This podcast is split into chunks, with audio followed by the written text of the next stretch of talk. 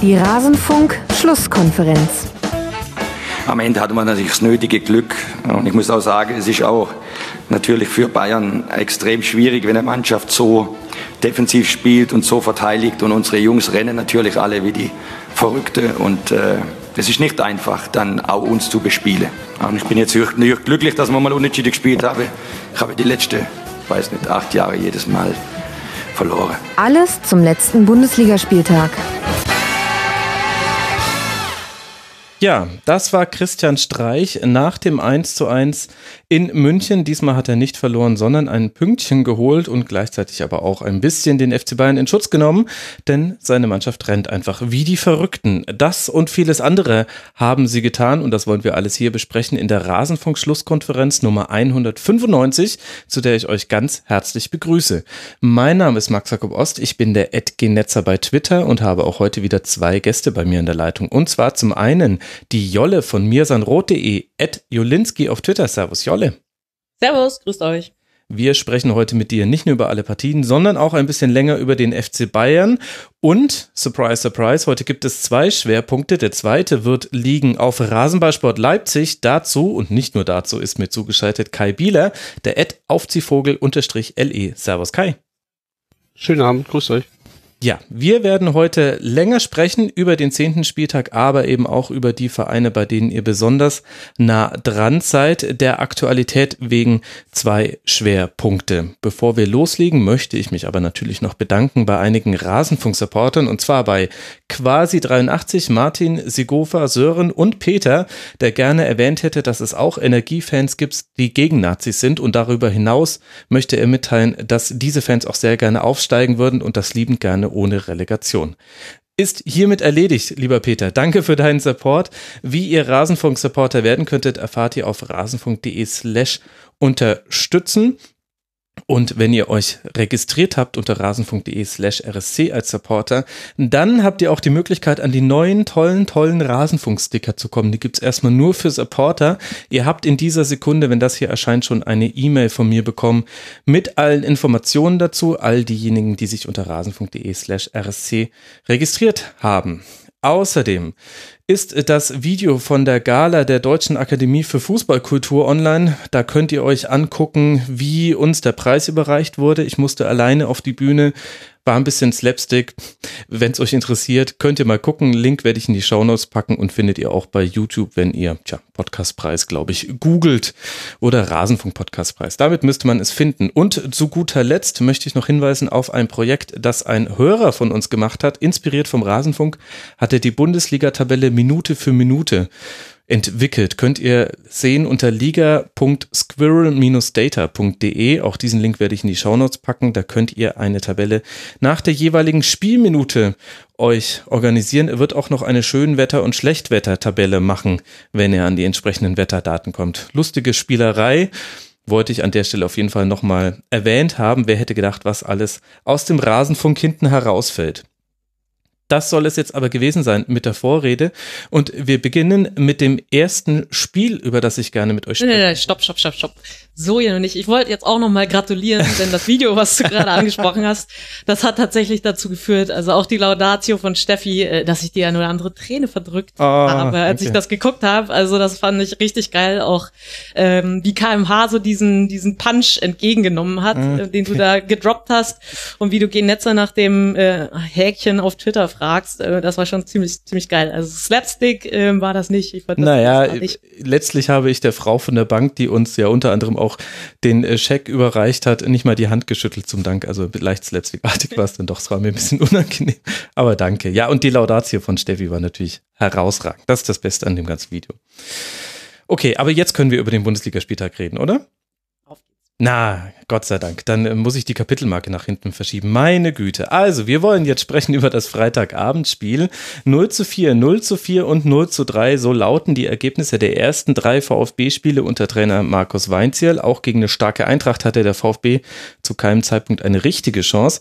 Man hatte den Eindruck, dass Jovic, Rebic und Haller nicht einmal an ihr Maximum gehen mussten. Zwei nennenswerte Chancen hatte der VfB beim Stand von 0 zu 0 und 0 zu 1. Beide wurde vergeben und am Ende gab es keinen einzigen Schuss auf das Tor von Kevin Trapp. Kai, kannst du schon erkennen, was der Ansatz von Markus Weinz hier sein soll beim VfB? Hm, nee, noch nicht so richtig. Ich bin aber natürlich auch nicht der VfB-Experte. Ihr hattet ja ähm, vor drei Spieltagen VfB-Schwerpunkt, glaube ich, im Rasenfunk.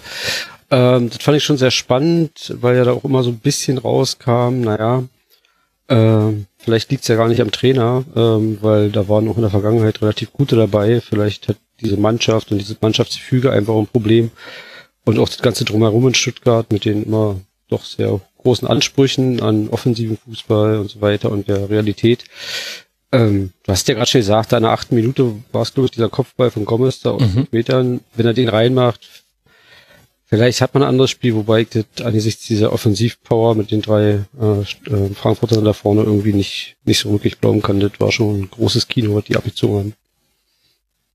Ja, den Eindruck hatte ich auch so ein bisschen, dass es eigentlich egal gewesen wäre, ob der VfB in Führung gegangen wäre oder nicht, auch wenn es jetzt natürlich viel Spekulation ist. Aber Jolle, ich fand das, was da Frankfurt an Offensivfußball auf den Platz gebracht hat, das gehört schon gerade mit zum Besten in der Liga.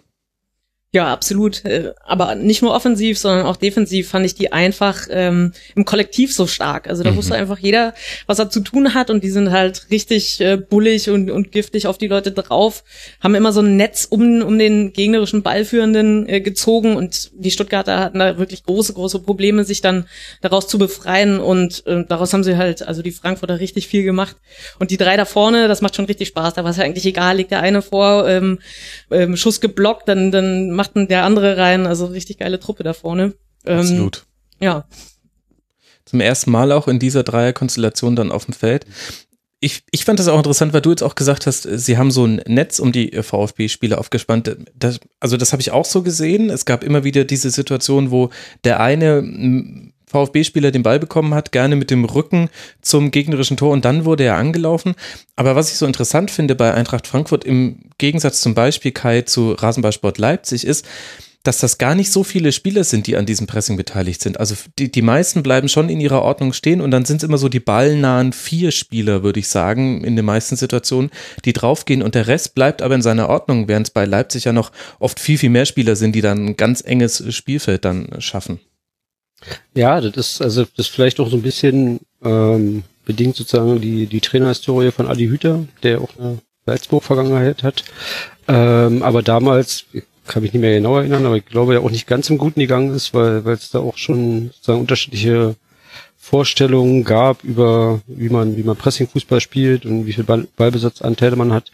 Aber klar, irgendwie dieses, dieses Offensive und, und dieses äh, auch Balljagd in, in einem Positionssystem, das ist schon sehr gut zu erkennen und ähm, nach einem sehr verkorksten Start mit frühen Pokal aus und so weiter, wo viele ihn schon als ersten ja, mhm. Auswurfkandidaten auf dem Zettel hatten, ähm, sind die sehr gut ins Laufen gekommen und gerade ähm, also gerade bei Ante Rebic, da ähm, haben schon beim WM-Finale Glück bei so einigen RB-Fans gab es schon so ein leichtes Stechen, weil man sich noch an Zeiten erinnert, wie der in der zweiten Liga unter Zorniger bei uns sehr lustlos im Spiel gegen den Ball war äh, und nie richtig angekommen ist. Und Wir nennen es den Kostic-Effekt. Das, dieses Stechen empfinden da andere, unter anderem auch VfB-Fans, die sich das aus nächster Nähe anschauen durften. Ja. Die haben dieses Stechen auch gespürt, ja. Mhm. Ja, und also das ist schon, das, diese Entwicklung ist schon, ist schon äh, ja, dominant.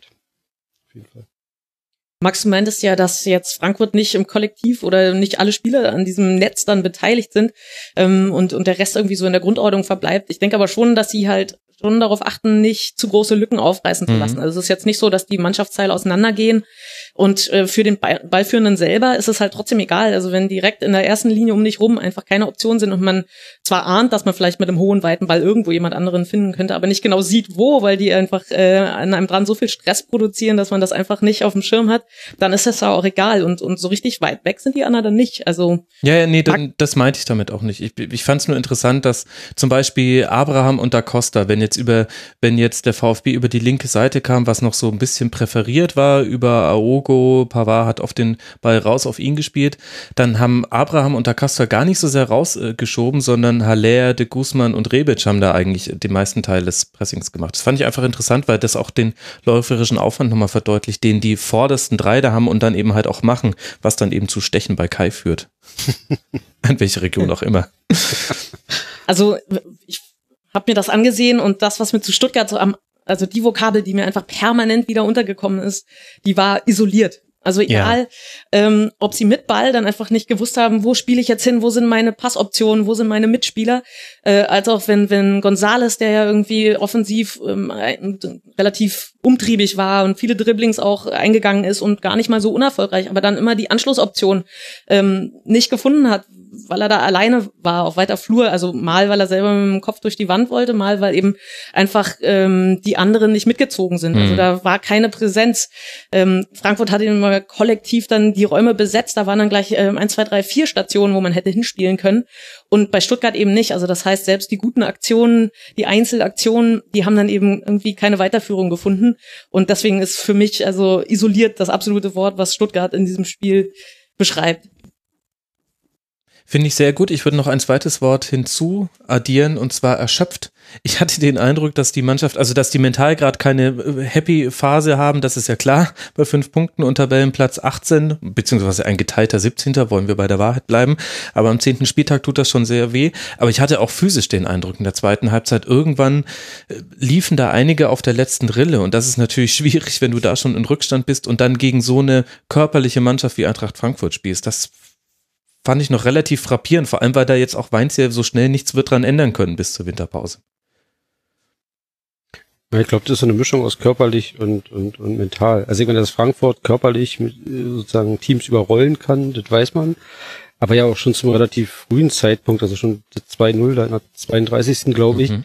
ähm, da traben ja schon in der Umschaltsituation irgendwie vier, fünf Stuttgarter einfach nur hinterher dann wird die nochmal geklärt, dann kommt die Flanke nochmal rein, da stehen drei im Strafraum und wie Matthias Sammer dann sagte, irgendwie bewachen, einer bewacht den Pfosten und einer, also das war ja schon, ähm, die waren einfach nicht präsent. Also da gab da gab's Phasen, wo die in keinen Zweikampf gekommen sind. Die sind ja nicht viel weniger gelaufen, wahrscheinlich als Frankfurt, aber in den meisten Fällen meisten nur nebenher oder äh, hinterher gelaufen. Ähm, das war schon frappierend. Ja. Ich bin gar nicht sicher, ob nicht Stuttgart sogar ähm, mehr gelaufen ist und sogar mehr Zweikämpfe gewonnen hat, aber halt die unwichtigen, die, die an der Eckfahne oder so. Also ähm, das, ja, die Pässe, die die gespielt haben, die gingen halt auch irgendwie immer dahin, wo der Mann vor einer Sekunde noch gewesen ist, aber nie so ein bisschen in Raum. Das heißt, ja. ähm, zögerlich, ne? Also in der Folge hat sich dann aber auch niemand getraut, ähm, schärfer zu passen, aber auch nicht äh, getraut, dann schärfer nach vorne zu ziehen, denn vermutlich wird der Ball ja jetzt doch eher nach hinten gespielt. Also ähm, da greift dann so eins ins andere, aber im Negativen, ähm, das ist so eine Ab Ab äh, Abwärtsspirale. Ja? Also und, und Frankfurt genau das Gegenteil, immer schönen Raum und dann raumgreifende ja. Schritte mit Tempo dann da rein. Und, und diese äh, tollen äh, den, vertikalen Bälle immer. Genau, diese vertikalen Bälle, die spielst du natürlich auch, wenn du davon ausgehen kannst, äh, dass die Nebenleute wissen, ab geht's nach vorne und zwar jetzt im Kollektiv. Mhm. Und ähm, ja, da hat Hütter sie gut eingestellt und wenn es dann läuft, dann hast du natürlich auch Bock, dann tut dir das auch nicht so weh, jeder Meter, den du dann extra gehst, der macht ja dann eher Spaß. Und für Stuttgart ist es einfach dann Arbeit, die irgendwie nicht aufgeht. Ja, und das sollte natürlich nicht so sein. Also außer man spielt seine Pässe mit Lichtgeschwindigkeit, dann dürfte es so sein, dass der Raum gekrümmt werden könnte und dann kann der Pass vielleicht nicht ankommen, obwohl da gerade einer stand. Müssen wir mal methodisch inkorrekt nachfragen, ob das jetzt so, so korrekt war. Auf der anderen Seite, wenn man sich den VfB anguckt, also dass das jetzt gerade von der Tabelle her fürchterlich aussieht und dass jede dieser Niederlagen sehr weh tut, auch in der Höhe, ist klar. Auf der anderen Seite, Kai, haben die jetzt gespielt äh, gegen Borussia Dortmund, gegen Hoffenheim und da weite Teile in Unterzahl und jetzt eben gegen Eintracht Frankfurt. Und ich würde sagen, wenn ihr mich gefragt hättet, was sind die offensivstärksten Mannschaften dieser Liga, da wären unter den Top 5 diese drei Mannschaften genannt worden. Ist das vielleicht so ein bisschen das das eine, was einem Hoffnung gibt und was dann den Blick so nach vorne wirft, weil jetzt geht es dann äh, gegen den ersten FC Nürnberg auswärts. Naja, das ist ja dann schon so ein berüchtigtes Sechs-Punkte-Spiel eigentlich, weil du hast, also jetzt, wir haben jetzt zehnten Spieltag, das ist so einmal der Zeitpunkt, wo man sagt, okay, da hat die Tabelle vielleicht so das erste Mal so eine gewisse Aussagekraft, mhm. wenn natürlich noch äh, viele Spiele zu spielen sind. Ähm, und letzten Endes wird es, glaube ich, ähm, bei Weins hier seine größte Hoffnung ist, dass man jetzt nach drei Spielen trotz dieser 0-12 Tore und null Punkte natürlich nicht schon wieder einen Trainer entlassen kann, so dass er zumindest bis zur Winterpause da noch ähm, Zeit bekommt. Ähm, und da wäre natürlich so ein Sieg gegen Nürnberg extrem wichtig, weil ich glaube, wir haben dieses Jahr so ähm, mit Nürnberg, mit Düsseldorf und auch noch mit dem VfB so zumindest drei Teams, die schon, wo man schon relativ fest davon ausgehen kann, dass, dass es für die wirklich um den Klassenerhalt die Saison geht. Während so klassische Teams wie Mainz oder Freiburg oder so, für die sind das eher gute Nachrichten. Äh, die in den letzten Jahren immer unten drin waren, aber jetzt, ähm, also wir haben quasi schon ja drei Teams, wo ich im Augenblick kaum sehe, äh, wo ich sehe, dass es nur sehr, also sehr schwer wird mit Klassenerhalt. Mhm. Ähm, Hannover kann da man an vielleicht viel, noch dazu rechnen. ja, genau, äh, an vielen Ecken, ja, Hannover würde ich noch so ein kleines Sternchen dran machen, Ja. da sehe ich eigentlich noch das meiste Potenzial so Mhm. vom, vom Kader und vom Umfeld her, aber ja, also ist schwierig im Augenblick beim VfB sozusagen ähm, positive Punkte rauszusuchen, weil jetzt ist eigentlich, glaube ich, ein guter Trainer, aber ähm, da stimmt auf vielen Ebenen nicht und mal schauen, wie viel Zeit er da bekommt. Mhm. Gut, und auf der anderen Seite nochmal ein paar Statistiken, die äh, herausheben, wie toll dieses Dreier-Sturm-Trio da funktioniert hat aus Rebic, Haller und Jovic. Rebic ein Tor, drei Torschüsse, fünf Torschussvorlagen. Haller ein Tor, drei Torschüsse, zwei Torschussvorlagen. Jovic mit keinem Tor, buh, aber dafür einem Assist, sieben Torschüssen, also sieben und insgesamt zwei Torschussvorlagen. Also die haben sich gegenseitig die Dinge gut aufgelegt und jetzt haben wir in dieser kurzen Zeit gar nicht über die Defensive noch gesprochen, die ja auch hervorragend steht. Ich finde es Wahnsinn, auch wie sich bei Eintracht Frankfurt der Spielaufbau beruhigt hat, seitdem Hasebe wieder eine Rolle hat und übrigens genau die Rolle, die er unter Kovac dann auch hatte. Interessant, das Dor hat noch rausgesucht im Forum, dass äh, Frankfurt tatsächlich in allen Wettbewerben in jedem Spiel immer mindestens ein Tor gemacht hat. Den Supercup hat er da, glaube ich, rausgerechnet, aber das sei zugestanden. Und das könnte ja auch so weitergehen. Jetzt auswärts in Zypern, auf Zypern gegen Limassol und dann zu Hause gegen Schalke 04. Das sind die nächsten beiden Partien für Eintracht Frankfurt und der VfB Stuttgart reist jetzt erst nach Nürnberg und dann nach Leverkusen. Kai hat schon gesagt, am 10. Spieltag kann man so langsam sich an der Tabelle orientieren. Das werden auch wir heute machen. Wir gehen nämlich die Tabelle von unten nach oben durch. Da haben wir jetzt eben schon über den VfB Stuttgart gesprochen und damit kommen wir jetzt dann auch schon zu Fortuna Düsseldorf, die am Sonntag gespielt haben in Gladbach und auch verloren haben und damit die Niederlagenserie auch für die Fortuna anhält. Da hilft auch der Sieg im Pokal nichts. Für Gladbach geht es dafür nach einem Dämpfer in Freiburg und gegen Leverkusen im Pokal jetzt erfolgreich weiter. Ein Strafstoß nach vermeintlichem Handspiel läutet, leitet den Sieg ein. Hazard trifft und Düsseldorf läuft mal wieder einem Rückstand hinterher. Jolle, in der Nachbetrachtung dieses Spiels wurde alles an diesem Handelfmeter, ob er jetzt berechtigt war oder unberechtigt war, aufgehängt. War das für dich auch der Knackpunkt des Spiels?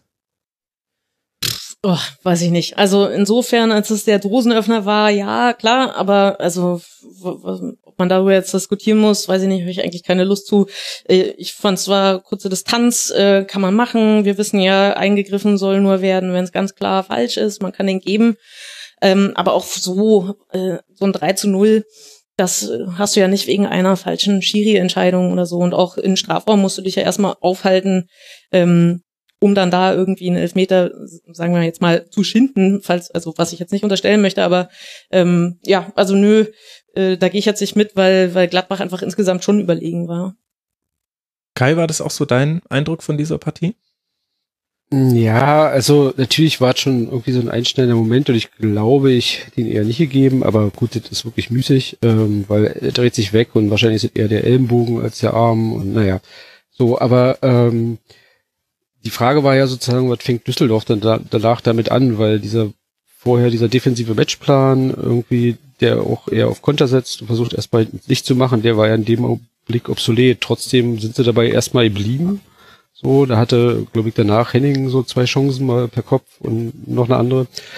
So, und viel entscheidender ist dann aber allerdings, dass, dass Düsseldorf diese doch relativ auch laufintensive Spiel und äh, aus der ersten Halbzeit dann irgendwann einfach nicht mehr durchgekriegt hat und dass sich dann so Fehler gehäuft haben und einer eben vom 2-0 ähm, Eiern, der da diesen Mhm. wirklich blöden Pass in den Raum spielt. Ähm, und äh, das hat man in der Phase so um die 60. ab der 60., 65. fand ich öfter gesehen, wo man gemerkt hat, dass dann an der einen oder anderen Stelle vielleicht die Konzentration fehlt oder dass man einfach die eine Lücke dann nicht mehr zuläuft und dann die Räume ein bisschen größer werden. Mhm. Äh, sie haben es einfach nicht über 90 Minuten durchbekommen und äh, dieser Matchplan war ja eigentlich okay, wir stehen hinten dicht und holen Punkt und mit viel Glück passiert vorne was und der war in dem Augenblick natürlich mit dem mit dem Strafstoß obsolet, ja.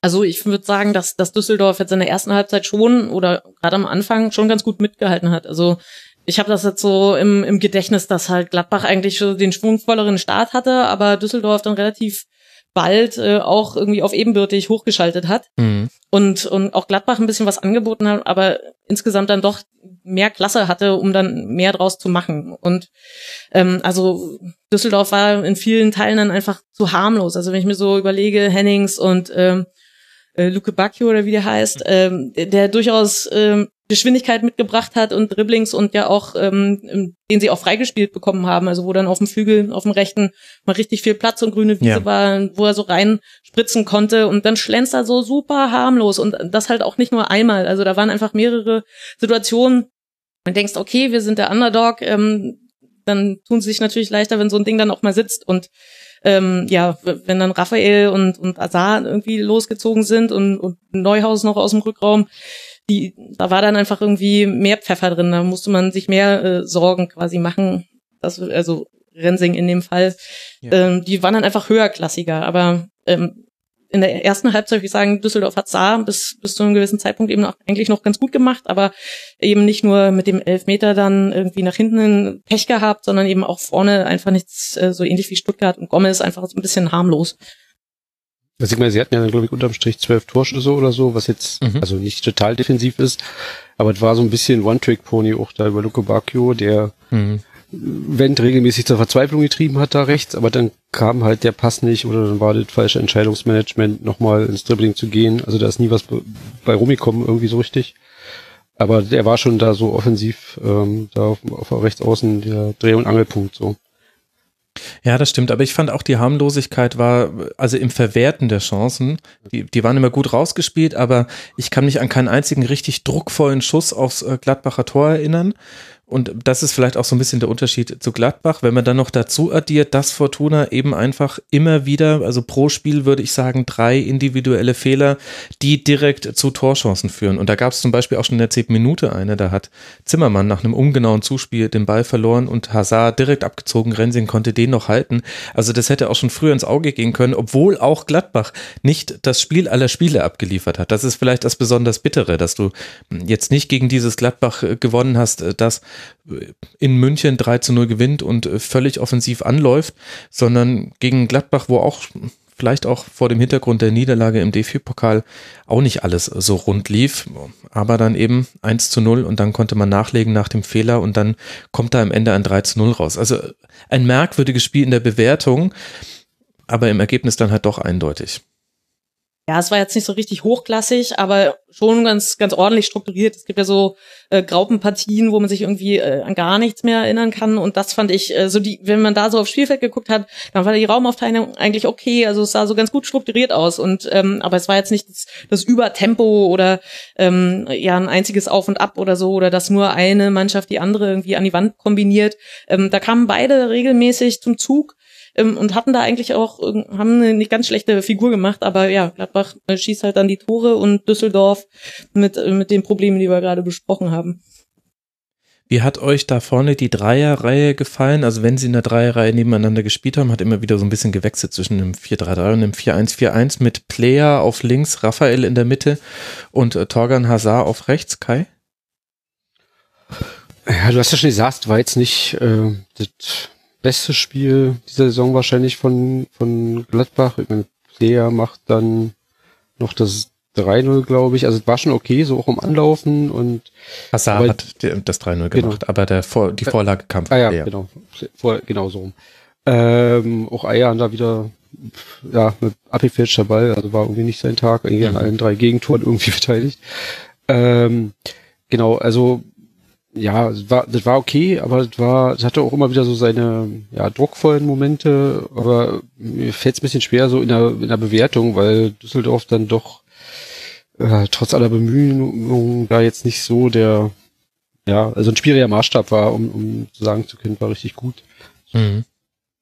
Naja, mit der Frankfurter Dreierreihe vorne können sie wahrscheinlich nicht mithalten. nee. ähm, ich fand aber cool, wie, wie viele äh, Ausweichbewegungen Raphael so macht ähm, und die anderen zwei dann eben diagonal äh, vorne in die Spitze auch ziehen. Also ja, ohne ohne quasi seine po Position total aufzugeben, doch tief sich Bälle zu holen und dann zu Mhm. verteilen oder auch mal mit dem Dribbling des, äh, den Ball zu halten, bis die anderen nachgerückt sind. Ähm, also total wertvoller Spieler, also der so wohl dosiert seine Skills auch einsetzt. Ähm, das macht er richtig gut, finde ich. Äh, Hat natürlich nicht so einen, so einen Druck wie jetzt diese äh, Frankfurter äh, Riege da. Ja, Raphael gegen Haller, das ist dann doch nochmal Unterschied. Aber ich, das ist mir auch aufgefallen, also wie sich Raphael in vielen Situationen recht schlau zwischen die Linien hat fallen lassen und dann immer genau in diesen, in diesem Viereck aus Zimmermann, Eihan, Morales und Bormuth stand, also eben den beiden Innenverteidigern und der Doppelsechs. Und dann sind manchmal die, die anderen Spieler, auch Neuhaus hat da immer wieder so Diagonalläufe gemacht, ganz gut eingelaufen. Aber ein bisschen hat man gemerkt, da fehlt der Stindl-Faktor. Stindl und Raphael, die sind, wenn sie beide fit sind, wie so, es gibt so Handballspieler-Duos, wo einer der Kreisläufer ist und der andere der Rückraumspieler und die verstehen sich quasi blind. Da kannst du den Ball so in den Kreis werfen, dass der andere einfach nur reinhüpft und ihn dann äh, aus dem Flug heraus trifft. Und so ein Verständnis haben die beiden. Das hat, das ist ein bisschen aufgefallen, weil das eben mit, mit den anderen noch nicht so perfekt geklappt hat, aber war ja jetzt auch der erste, das erste Spiel von Raphael nach längerer Zeit. Also das kann ja Und hat ja auch ausgereicht. Was mich übrigens total verdutzt hat, war ähm, die Rückennummern von Düsseldorf, hat mich irgendwie an Bayern-Trikot von vor ein paar Jahren erinnert. Ich dachte immer, ah, 28 sieht aus wie Bart Schuber oder ähm, so irgendwie war, weiß nicht, ob das an dem ähm, an der Schrift lag oder an, den, an der Farbgebung. Auf jeden Fall dachte ich permanent irgendwie. Ähm, oh, äh, Toni, spielt er noch bei uns mit dem 39? Ach nee. Ja, ein Hauch von Bayern ist er mit Rensing und Usami, da hast du ja. Ja, das hat mir übrigens sehr leid getan. Also das war richtig, ähm, also das zweite Mal von Hofmann, äh, das ging ja noch irgendwie, aber dann dieser Strahl von Azar und und Rensing ist äh, kann einfach überhaupt nichts mehr machen und liegt dann da und weint. Ähm, das hat mir doch ein bisschen leid getan. Ja, es ist äh, keine einfache Situation. Er hat auch jetzt äh, den Rekord von Sepp Meyer gebrochen. 20 äh, Strafstöße gegen sich in der Fußball-Bundesliga, keinen davon gehalten. Und bei den letzten beiden, an die kann man sich jetzt gerade noch besonders gut erinnern, war er wirklich nah dran. Auch bei diesem von Hazard in der 47. Minute. Für Fortuna Düsseldorf geht es jetzt weiter mit einem Heimspiel zu Hause gegen Hertha BSC und dann darf man zum FC Bayern reisen. Da wird es natürlich mit den Rückennummern ganz hart für dich, Jolle. Und Borussia Mönchengladbach tritt jetzt dann auswärts bei Werder Bremen an und empfängt dann zu Hause Hannover 96. Und wenn wir auf die Tabelle hinweisen, dann muss an dieser Stelle auch gesagt sein, wir haben hier gerade gesprochen über das Duell aus dem Tabellenzweiten nach diesem Spieltag. Das ist Gladbach und eben dem Tabellenletzten geteilter letzter Platz mit dem VfB Stuttgart. Wir wandern ein bisschen nach oben in der Tabelle und treffen da schon sehr früh mit sechs Pünktchen auf Tabellenplatz 16 Hannover 96. Die haben gespielt in Schalke auf Schalke mit 3 zu 1 verloren. Schalke hat so ein bisschen die Kellertreppe gefunden, Kai, und quält sich jetzt so Stufe für Stufe rauf. Von den letzten fünf Ligaspielen ging nur das gegen Werder Bremen verloren. Für, das Tabelle, für die Tabelle spielt das wie jetzt keine Rolle, für uns aber an der Stelle schon, finde ich. Und da sehen wir gegen Hannover 96 einige kleine Abers. Zwei diskutable Strafstoßentscheidungen, eine zugunsten, eine zu Ungunsten von Schalke und 19 zu 15 Schüsse pro Hannover. Wie würdest du, Kai, die Leistung von Schalke einordnen? Ähm, naja, es gab so zwei Hälften, die jetzt nicht Hälften waren oder so, aber so zwei, zwei Teile. Am Anfang, glaube ich, äh, hat man auch Schalke angemerkt, dass es erstmal darum ging, relativ sicher defensiv zu stehen, äh, nichts zuzulassen und irgendwie ins Spiel zu kommen. Ähm, dann gab's so als eine der ersten ähm, Aktionen dieses dieses Abseitstor von Uth und äh, da, da war dann schon sozusagen mit Uth, der war ja eigentlich an allen wichtigen Aktionen dieses Spiels, also auch mit VRR in beiden Fällen ähm, dran beteiligt, aber sozusagen spätestens nach dem 1 zu 0 ähm, war dann wieder Schalke auch so, zumindest zum Teil erkennbar mit dem, was sie zumindest als Heimmannschaft auch, auch auszeichnet. Äh, es gab eine Reihe an Chancen, also auch Embolo hat relativ früh die Chance auf 2-0. Ähm, also nach dem, nach dem 1 zu 0 sozusagen begann dann auch so die beste Phase im Spiel von Schalke, würde ich sagen, mit einer Reihe an Chancen. Und da war das dann schon eine relativ ähm, eindeutige Angelegenheit, weil es jetzt in der ersten Halbzeit nicht unbedingt danach aussah. Wobei ja andererseits Hannover 96 auch sehr schnell wieder zurückgekommen ist und da konnte dann Schalke zwar antworten, aber auch mit eine ordentliche Portion Glück. Also Embolo fällt da der Ball dann nochmal vor, vor die Füße und meiner Meinung nach spitze der ihn eigentlich auch am Tor vorbei. Der wird dann nur nochmal abgefälscht und geht dann ins Tor. Also das fand ich schon erstaunlich, wie Schalke, die vorher ja wirklich sehr auf Sicherung gespielt haben und sehr defensiv, da nochmal sich durch einen Dribbling von Bebu im Grunde zum Ausgleich schießen lassen. Also ich habe jetzt auch äh, Hannover nicht so unterlegen gesehen. Ich fand, die waren eigentlich ebenbürtig und Hannover durchaus mutig. Also wenn man überlegt, wo die in der Tabelle stehen und sind halt ähm, auch ja ähm, zu dritt vorne draufgegangen ins, ins Pressing und haben da Betrieb gemacht. Und ja, so von den von den Torchancen habe ich sie jetzt auch nicht so weit hinten dran gesehen. Also ich finde das 3 zu 1 äh, am, am Ende eigentlich äh, klingt das so, als hätte Schalke da sehr souverän das runtergespielt und die hatten schon ihre liebe Mühe mit Hannover. Und du hast ja Kai vorhin auch Hannover so ein bisschen rausgenommen aus deiner Abstiegsrechnung. Warum denn eigentlich? Ja, das ist vielleicht auch so ein bisschen äh, zum Teil sozusagen der Eindruck, den, den ich hatte, ähm, sozusagen im Spiel gegen uns so. Ähm, also zwar dann letzten Endes, wo, sie, wo sich äh, RB irgendwie mit, ich, also mit einer unterirdischen Ballbesitzzahl und also mit einer extremen Defensiv-Umschaltsache zu Hause irgendwie da zu einem äh, Sieg gequält hat und ähm, wo Hannover schon auch, wie gesagt, diese defensive Stabilität und auch ähm, durchaus ähm, an den ein oder anderen Stellen schnell nach vorne kombinieren. Also das sah nicht nach einem Absteiger aus oder also da, wie gesagt, da gibt es Mannschaften hier in, in, äh, aktuell in der Bundesliga, die da doch mit größeren Problemen sehe. Und insofern stimmt schon, ähm, sie haben es ja auch auf Schalke geschafft, das relativ lange offen zu halten, kommen nochmal wieder.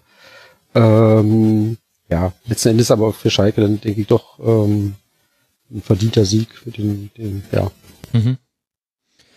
Ja, ich fand, dass Hannover 96 da sprechen wir jetzt bei allen dreien drüber, also Fortuna Düsseldorf, VfB Stuttgart und Hannover 96, alles drei Mannschaften, die auch deshalb da unten stehen, weil sie mit individuellen Fehlern jetzt schon zu häufig den Gegner zu Toren eingeladen haben. Also egal, wie man jetzt den Strafstoß bewertet von Schauner gegen Uth und wie man auch den zurückgenommenen Strafstoß bewertet, es bleibt auf jeden Fall äh, der Fakt bestehen, äh, dass das zwei diskutable Situationen waren, die, wo es die Möglichkeit auf einen Strafstoß gab und dann eben das äh, bisschen Slapstick-artige 2 zu 1 von Embolo noch dazugenommen. Das sind halt genau die Gegentreffer, weshalb du dann immer anlaufen musst und das ist im Fall von Hannover, finde ich dann noch fast tragischer als bei Düsseldorf und bei Stuttgart, weil Hannover so viel eigentlich für das Spiel tut, also weil die so aktiv sind. Also dieses Anlaufen, Jolle hat es ja schon gesagt, da wird, wird relativ hoch rausgeschoben. Wallacey hatte auch in dem Spiel, der war wieder der Dreh- und Angelpunkt in der, im Mittelfeld, hatte 14 Balleroberungen, eine sehr hohe Passsicherheit. Und dann kommen sie immer wieder auch zu Flanken, also Schalke da auch seltsam passiv, fand ich im Anlaufen der Flankengeber. Korb durfte ein paar schöne reinschlagen. Auch Albonos hat es zumindest mal probiert. Also, irgendwie, da ist was vorhanden und die Ergebnisse geben es aber überhaupt nicht her. Erst ein Sieg jetzt bei allen drei Teams, über die wir jetzt bisher gesprochen haben, Hannover, Düsseldorf und Stuttgart. Und das ist dann halt einfach sehr, sehr wenig. Also ein paar Slapstick-Einlagen haben sie dann halt auch in ihrem Spiel drin. Also ich erinnere mich mhm. da an, an Philippe, der, der irgendwie, also ich weiß nicht, es war kein Rückpass, aber irgendwie übersieht er Embolo im Rücken und äh, läuft dann nicht hin. Ähm, also da wird dann nichts draus, aber ähm, äh, Embolo spritzt dann so dazwischen oder ähm, ja, äh, Haraguchi hätte einmal, also Nübel ähm, ist ja der Ball einmal so weggeflutscht oder so. Und ja. wäre Haraguchi da wach gewesen, hätte er den direkt ähm, reingelegt. Und ähm, ja, oder irgendwie ähm, Wood, äh, der dann irgendwie selbst abschließt, obwohl Haraguchi viel besser mhm. steht. So. Also das sind dann so Situationen, die tun dann einfach total weh. Ja, finde ich auch. Bibu so ein bisschen der Lichtblick. Hat man nicht nur bei der Vorlage zum 1 zu 1 gesehen, vier Torschüsse, vier Torschussvorlagen und eben diese eine Vorlage, die er da gegeben hat. Lass noch mal kurz über Schalke sprechen, Kai. Die hast du ja auch jetzt direkt gesehen in Leipzig. Da wurde Schalke sehr äh, kritisiert für sein Offensivspiel, wenn wir es denn überhaupt Offensivspiel nennen wollen. Also der Bierdeckel-Vergleich wäre zu hoch gegriffen ja, in dem Spiel. Ach so, äh, äh, dass das Offensivspiel auf einen Bierdeckel passt. Genau.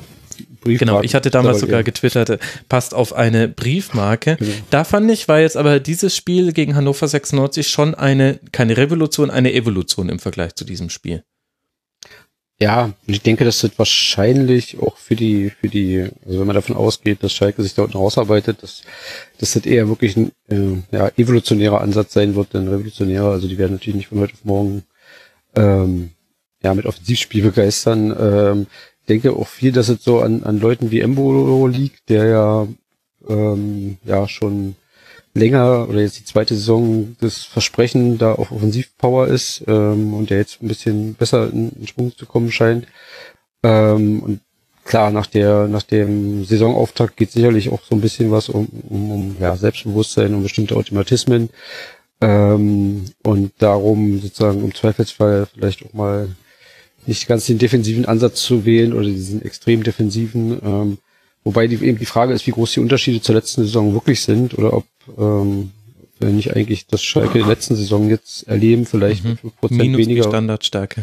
Genau, und ein bisschen Matchglück weniger, also was man so unter Matchglück mhm. überfasst. Ähm, vielleicht ist es das so. Und äh, in so einer doch relativ engen Liga wie der Bundesliga sozusagen reicht das eben mal für Platz zwei und äh, mal ist man da so weit hinten, wobei ich ähm, davon aus, also mir ziemlich sicher bin, dass, dass Schalke sich da jetzt bis zur Winterpause ähm, weiter vorarbeiten wird. Sicherlich mit dem einen oder anderen Rückschlag vielleicht noch, aber hm. also wird auf jeden Fall spannend zu sehen sein, wie Telesco da ob der jetzt schafft oder ob es dann doch vielleicht mal irgendwann ab einem bestimmten Punkt Richtung Winterpause dann unruhiger wird, wenn man dann immer noch auf einem zweistelligen Tabellenplatz steht. Was ich auch richtig gut fand, äh, war Marc Uth, so wie er so die kleinen Bewegungen gemacht hat. Also der war ja an ziemlich vielen Aktionen beteiligt, aber manchmal ist es dann eben gar nicht so das, das große Dribbling oder so, sondern einfach das Schulterzucken, also so ein bisschen Thiago-mäßig, einfach mal äh, kurz in die eine Richtung antäuschen und dann doch ähm, ja, dadurch einfach den, den Gegner einen halben Meter in die andere Richtung locken und dann einfach geradeaus spazieren. Also obwohl der Ball ähm, gar nicht berührt wurde oder so. Ähm, davon hat er ja ganz viele, dass er einfach so ein bisschen umgelenkt hat oder einfach in dem Passwinkel nur so ein paar Grad geändert. Und, und dadurch was, also wo, wo man eigentlich dachte, oh, da läuft er jetzt quasi direkt in den Mann rein, was will er denn da machen? Und ohne dass er, also das fand ich richtig ähm, trickreich und so. Und das waren einfach nur ganz kleine Bewegungen, die ihm da Riesenräume verschafft haben. Das fand ich richtig cool. Mhm. Und was ich noch ähm, zu Schalke irgendwie loswerden wollte, mich, mich hat gewundert, wie wenig äh, kompakt die offensiv waren. Also die hatten ja offensiv dann äh, eine Dreierkette, also hinten, und die stand extrem weit weg vom Mittelfeld. Und dann denke ich mir so, okay, ja, da hast du dann natürlich äh, gegen ein eventuelles Pressing von Hannover hast du natürlich dann äh, eine sehr sichere Rückpassoption. Aber brauchst du dafür dann wirklich drei Leute, die da hinten bleiben und, und die Lücke aufklaffen lassen? Ähm, so dass sie halt nach vorne überhaupt nicht präsent sind. Und dazu machen sie dann das Spielfeld auch noch extrem breit. Also ich gehe mal davon aus, dass das mit Absicht so ist. Mhm. Äh, so reißen sie natürlich auch Lücken in, in den Ketten von Hannover. Also da gab es ja dann eben auch Platz, wo sie durchpassen konnten und das bespielen konnten. Aber wenn ich mir jetzt überlege, so wie kompakt Frankfurt dann irgendwie vorne reingeht, ähm, oder oder oder Leipzig oder Dortmund, ja, ähm, wie viele Leute dann eben in engem Kreis irgendwie als Option ähm, da als, als kompakter Bus einfach so durch die Defensive fahren. Ähm, da, da war halt Schalke mal hier einer und mal da einer. Ähm, ja, und das hat dann irgendwie auch keinem so richtig Angst gemacht. Ja, ich fand es jetzt in dem Spiel gar nicht so negativ auffallend. Ich denke, man merkt auch einfach, dass jetzt Stambuli wieder zurück ist. Irgendwie hat das was mit dieser Dreierreihe gemacht. Also da hat eine Ruhe im Aufbau, der spielt immer flach raus. Also anders als in Leipzig, wo, wo so viel lange Bälle gespielt wurden. Aber es stimmt, es ist mir auch aufgefallen, dass, also das Positionsspiel war ja somit das Prunkstück von Schalke 04 über Teile der letzten Saison. Jetzt hat man auch wieder das berühmt-berüchtigte Schalker Pentagon. Äh, der Theorie nach konnte man es ein paar Mal schon sehen. Also Bentaleb, der sich dann auf den Sechser fallen lässt. Harit und Sada waren in dem Fall dann die Achter und Embolo und Uth sind dann die, die vorne aufmachen und dann lässt du äh, den Raum in der Mitte offen, dass der Gegner da reinpasst und dann könntest du der Theorie nach dieses Pentagon zuziehen in der Theorie sogar mit allen Fünfen, meistens sind es dann eher nur vier oder drei, die dann draufgehen und da den Ball erobern. Das hat jetzt noch gar nicht so oft geklappt, auch weil Hannover generell viel lieber auf den Flügel wollte. Die hatten da keine Lust drauf oder waren gewarnt. Aber ja, ist schon interessant zu sehen, dass da einfach noch viel verschoben werden muss, also auf der Taktiktafel jetzt. Das, das ist alles noch nicht so aus einem Guss wie in der letzten Saison, finde ich auch. Gut. Roland hat im Forum unter mitmachen.rasen.de noch darauf hingewiesen, dass Uth ja fast so eine Art Achterrolle zwischendurch gespielt hat. Das ist das auch, glaube ich, das, was du auch angesprochen hast, Jole. Da hat er nämlich diese kleinen Bewegungen gezeigt. Äh, und das könnte so aber etwas wie der Dosenöffner für mehr Kreativität im Offensivspiel sein. Schreibt eben Roland und er fügt noch hinzu, er könnte ein echter Ersatz für Goretzka werden. Schauen wir mal. Das können wir dann beobachten in den nächsten Spielen von Schalke 04. Jetzt zu Hause gegen Galatasaray und dann bei Eintracht Eintracht Frankfurt. Das wird sehr interessant und Hannover 96 spielt jetzt zu Hause gegen den VfL Wolfsburg und dann in Gladbach. Wir gucken weiter hinauf. Wir haben jetzt gesprochen über die Tabellen 14 das ist der FC Schalke 04 und den Tabellenplatz 16 des Hannover 96. Dazwischen wartet noch fröhlich winkend der erste FC Nürnberg auf Tabellenplatz 15 mit 10 Punkten nach 10 Spielen. Und einen dieser Punkte hat man sich in Augsburg geholt. Diesmal war es der Club selbst, der kurz vor Schluss zurückkommt und den Punkt holt, anders als in der letzten Woche, wo ihnen zwei Punkte entrissen wurden durch Haller. Mühl köpft in der 88. Minute eine Ecke ins Tor und Augsburg vergibt damit schon wieder sicher geglaubte Punkte, vor allem zu Hause hat man jetzt schon dreimal unentschieden gespielt und erst einmal gewonnen. Nürnberg ist wie schon gegen Frankfurt Jolle mit einem 4-4-2 mit Doppelsechs angetreten. Diesmal durfte neben Hanno Behrens André Petrak ran. Hängt für dich der Ausschwung des Clubs auch mit dieser Umstellung zusammen oder was ist es, was sich in Nürnberg verändert hat im Vergleich zu den Spielen vorher?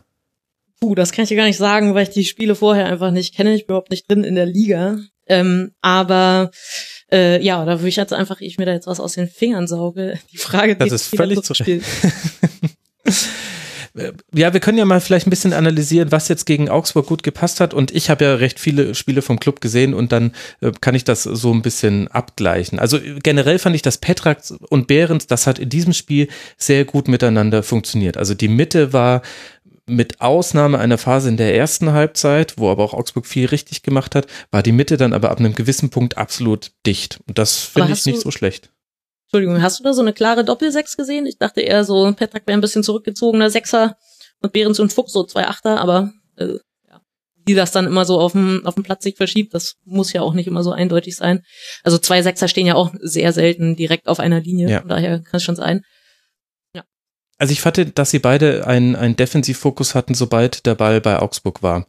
Und äh, dann äh, standen sie nicht immer auf einer Linie, aber sie haben schon, also jetzt hat Gregoritsch nicht gespielt bei Augsburg. Ich denke, das hat auch nochmal ein bisschen was am Setup von Augsburg äh, verändert. Da stand jetzt dann Co in der Mitte. Das ist dann nochmal ein bisschen was anderes, als wenn da Gregoritsch gestanden hätte. Aber ich hatte schon, dass so der Eindruck, dass so das Ziel von Nürnberg war, dass dicht und kompakt halten und dann schauen, dass man nicht so häufig auf den Außen überlaufen wird, was natürlich eine schwierige Konstellation ist, aber so ist es halt, wenn du gegen Augsburg spielst. Ich meine, Max hat schon wieder, ich weiß gar nicht wie viele, ich glaube sechs hat er, Flanken hat er schon wieder geschlagen, kam aber diesmal keine einzige an. Kai. ja, ich bin äh, gerade überlegt, aber ja, stimmt. Also nach nach also ähm, 1-0-4 relativ früh für den FCA auch dann sozusagen über, über, über die Flanke durch den Bugerson, aber danach stimmt schon, hat der FCA zwar das Spiel gemacht, äh, aber wenn es irgendwie fertig wurde, dann eigentlich eher nach Standards, also insbesondere nach Ecken, äh, nicht so sehr aus dem Spiel heraus. Da hat äh, Nürnberg schon geschafft, ähm, sozusagen das Zentrum relativ dicht zu machen und und ähm, irgendwie darauf zu reagieren und äh, man hatte ja so oder hat ja so ein bisschen die Befürchtung haben nach dem relativ frühen 1 zu 0 und nach ja. den letzten Auswärtsklatschen, dass das auch wieder was mit der Mannschaft macht und dass man dann vielleicht äh, ja wieder in so einen Auswärts, negativen Auswärts äh, Ding reinkommt, Flo reinkommt, aber dem war ja nicht so. Ähm, und Vor allem, als sie da fast das Eigentor noch geschossen haben zum 2 zu 0, da dachte ich schon, oh je, hoffentlich wird das nicht ja, so eine, so, so eine Leipzig-Nummer wieder. Mhm. Genau, ja. relativ so, jetzt kann es richtig wieder in die falsche Richtung kippen, aber dem war nicht so. Und ähm, insofern, und in der zweiten Halbzeit lief das Spiel ja dann auch ein bisschen anders. Könnt ihr mir erklären, Jolle, warum der FC Augsburg in der zweiten Halbzeit so deutlich anders gespielt hat und das dann auch hinten raus noch so hergegeben hat? Also man, man kommt da aufs 2 äh, zu 1, aufs 2 zu, also mit dem Freistoß von Schmid und eigentlich kannst du das Spiel dann dicht machen. Und und ich fand, dass Nürnberg da sehr viele Aktionen noch hatte. Also das Tor ist dann zwar nach einer Ecke gefallen, es hätte aber auch noch andere Chancen gegeben. Und ja, hinten raus hätte der Theorie nach auch Kajubi vielleicht noch das Tor machen können, dann wäre es vielleicht ein 3 zu 2 geworden. Aber ich finde es interessant, weil das ist so untypisch für Augsburg zu Hause. Ja, ich habe mich sehr gewundert. äh, Also die die naheliegendste Erklärung ist, dass sie da nicht dran geglaubt haben, dass da noch mal was anbrennt. Also Nürnberg ist nun äh, nicht der stärkste Gegner und dann hatten sie sie eigentlich im Griff, war ja auch in der ersten Halbzeit so krass überlegen und ähm, ja, dann glaube ich, dachten sie, naja, so ähnlich wie der FC Bayern das vielleicht gedacht hat, dass das jetzt reicht und dass Mhm. man Oder das über die Werder Zeit das bringt. auch dachte gegen Nürnberg. Das Ja. hätten ja alles Warnungen sein können. Also wobei, ja. Ja, also ich glaube, das war ähm, einfach fehlende Konzentration, ähm, um das äh, sauber zu Ende zu spielen. Also oder ist euch jetzt noch irgendeine heftige Umstellung oder sowas äh, aufgefallen? Nee, aber schon beim, beim, also vielleicht war ja diese, diese, dieses 1 zu 1 war ja so ein bisschen irgendwie vielleicht auch so ein Knackpunkt, also, oder da hat man gesehen, jetzt läuft was anders, weil erst kann Finn Bogerson da eigentlich 2-0 machen, trifft da sozusagen per Kopfball nur Aluminium und dann schaffen es weder Kedira noch Max und wer war es noch, der dritte, Bayer, glaube ich, ähm, diesen Konter zu unterbinden. Also in Augsburg, ja. So, also sie haben irgendwie gefühlt 60 Meter Zeit, da irgendwie die taktische Foul zu ziehen oder die, einfach den Zweikampf zu gewinnen. Ähm, und dann kommt die Flanke und, und halt der Ausgleich. Und das war, glaube ich, schon so ein, so ein, so ein Dämpfer, auch wenn sie relativ schnell natürlich dann eine 2-1 ähm, wieder gemacht haben durch den Schmiedfreistoß. Mhm. Aber das, das fand ich schon sehr untypisch für Augsburg, die ja auch normalerweise wirklich da sehr kompakt und, und sehr körperlich spielen können und ähm, gerade zu Hause wirklich extrem unangenehm sind, ähm, da in so einen, so einen Konter zu laufen. Vielleicht hat man da auch das DFB-Pokalspiel gemerkt. Also es ging ja bis in die Verlängerung gegen Mainz 05 und Augsburg hatte jetzt auch die schlechteste Laufleistung aller Mannschaften an diesem Spieltag. Darf man jetzt nicht komplett überbewerten, aber es ist schon interessant, weil Augsburg normalerweise einen hohen Aufwand betreibt und vielleicht waren das auch noch so ein paar, paar Prozentpunkte weniger hinten raus. Jolle, du wolltest noch was sagen. Ja, also ich glaube immer noch, dass das eigentlich so war, dass, dass sich Augsburg einfach klar überlegen gefühlt hat. Also gerade mit Mhm. diesem ähm, Latten- oder Kreuzecktreffer da, beziehungsweise eben, äh, ihr wisst schon, Pfosten, wie heißt denn das? Also Winkel. den Winkel. Ähm, von, von Finn Bogerson und dann so, ah Mensch, unglücklich. Und aber jetzt haben wir es ja direkt wieder umgedreht. Ähm, ehe da jetzt überhaupt ein laues Lüftchen bei Nürnberg auftaucht, äh, haben wir das ja sofort wieder ähm, im Keim erstickt. Und das war dann so die Gewissheit, so, ah ja, wir können ja jederzeit zurückkommen. Und dann, äh, ja, vielleicht äh, müde Beine vom Pokal o- oder mentale Schwäche, aber jedenfalls haben sie nicht wirklich geackert und gekämpft. Und beeindruckend ist, wie Nürnberg, obwohl sie ja da stehen, wo sie stehen, eben dann so munter weitergespielt hat. Also dass sie gesehen haben, okay, hier geht doch was und ähm, ja, viele Schüsse auch drüber und äh, jetzt nicht besonders präzise oder oder jetzt ähm, mit tollem Kombinationsfußball im Strafraum aufgekreuzt, aber trotzdem nochmal Druck gegeben und ähm, zum Ende fand ich sie dann tatsächlich äh, fast überlegen und und dann dann geht's auch in Ordnung. Mhm. Absolut, mit dem nötigen Glück beziehungsweise Pech, je nachdem aus welcher Perspektive man sieht, dass dann eben dieses 3 zu 2 nicht erzielt wird in der 93. Minute. So dann eben ein 2 zu 2, ein Pünktchen für beide. Für den FC Augsburg ist von der Tabelle her gesehen auch nichts passiert. Man liegt auf Tabellenplatz 9 und der erste FC Nürnberg hat vier Punkte Vorsprung auf Hannover 96 und fünf Punkte auf Düsseldorf und Stuttgart. Und genau die wird man jetzt dann zu Hause eben auch empfangen, wie vorhin schon angesprochen, bevor man dann auf Schalke ran darf.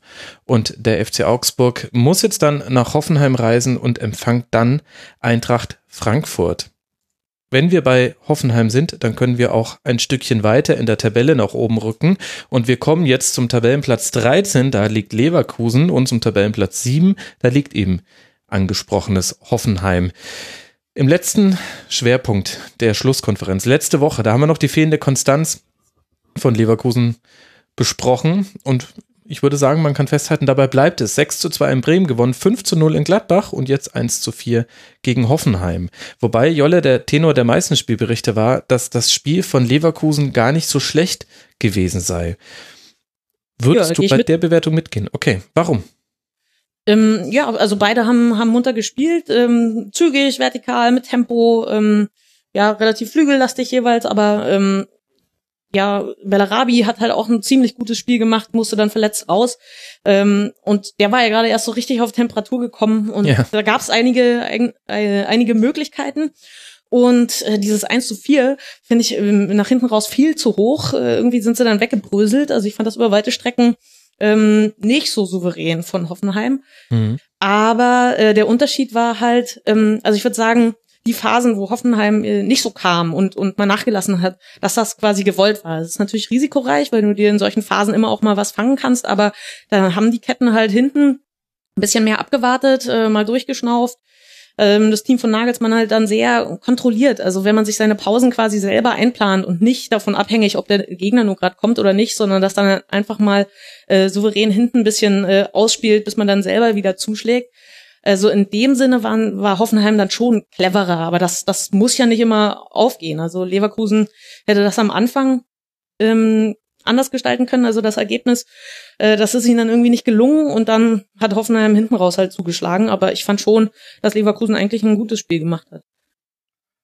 Naja, also ich glaube, dieses Ergebnis war so ein bisschen Freakspiel, wie, wie, wie die Ergebnisse, wie bei den Siege vorher von Leverkusen auch viel zu hoch ausfielen. Also da war auch nicht alles, äh, weder im Pokal noch äh, gegen Werder, auch nicht alles gut. Insofern haben wir da schon so ein bisschen Konstanz quasi.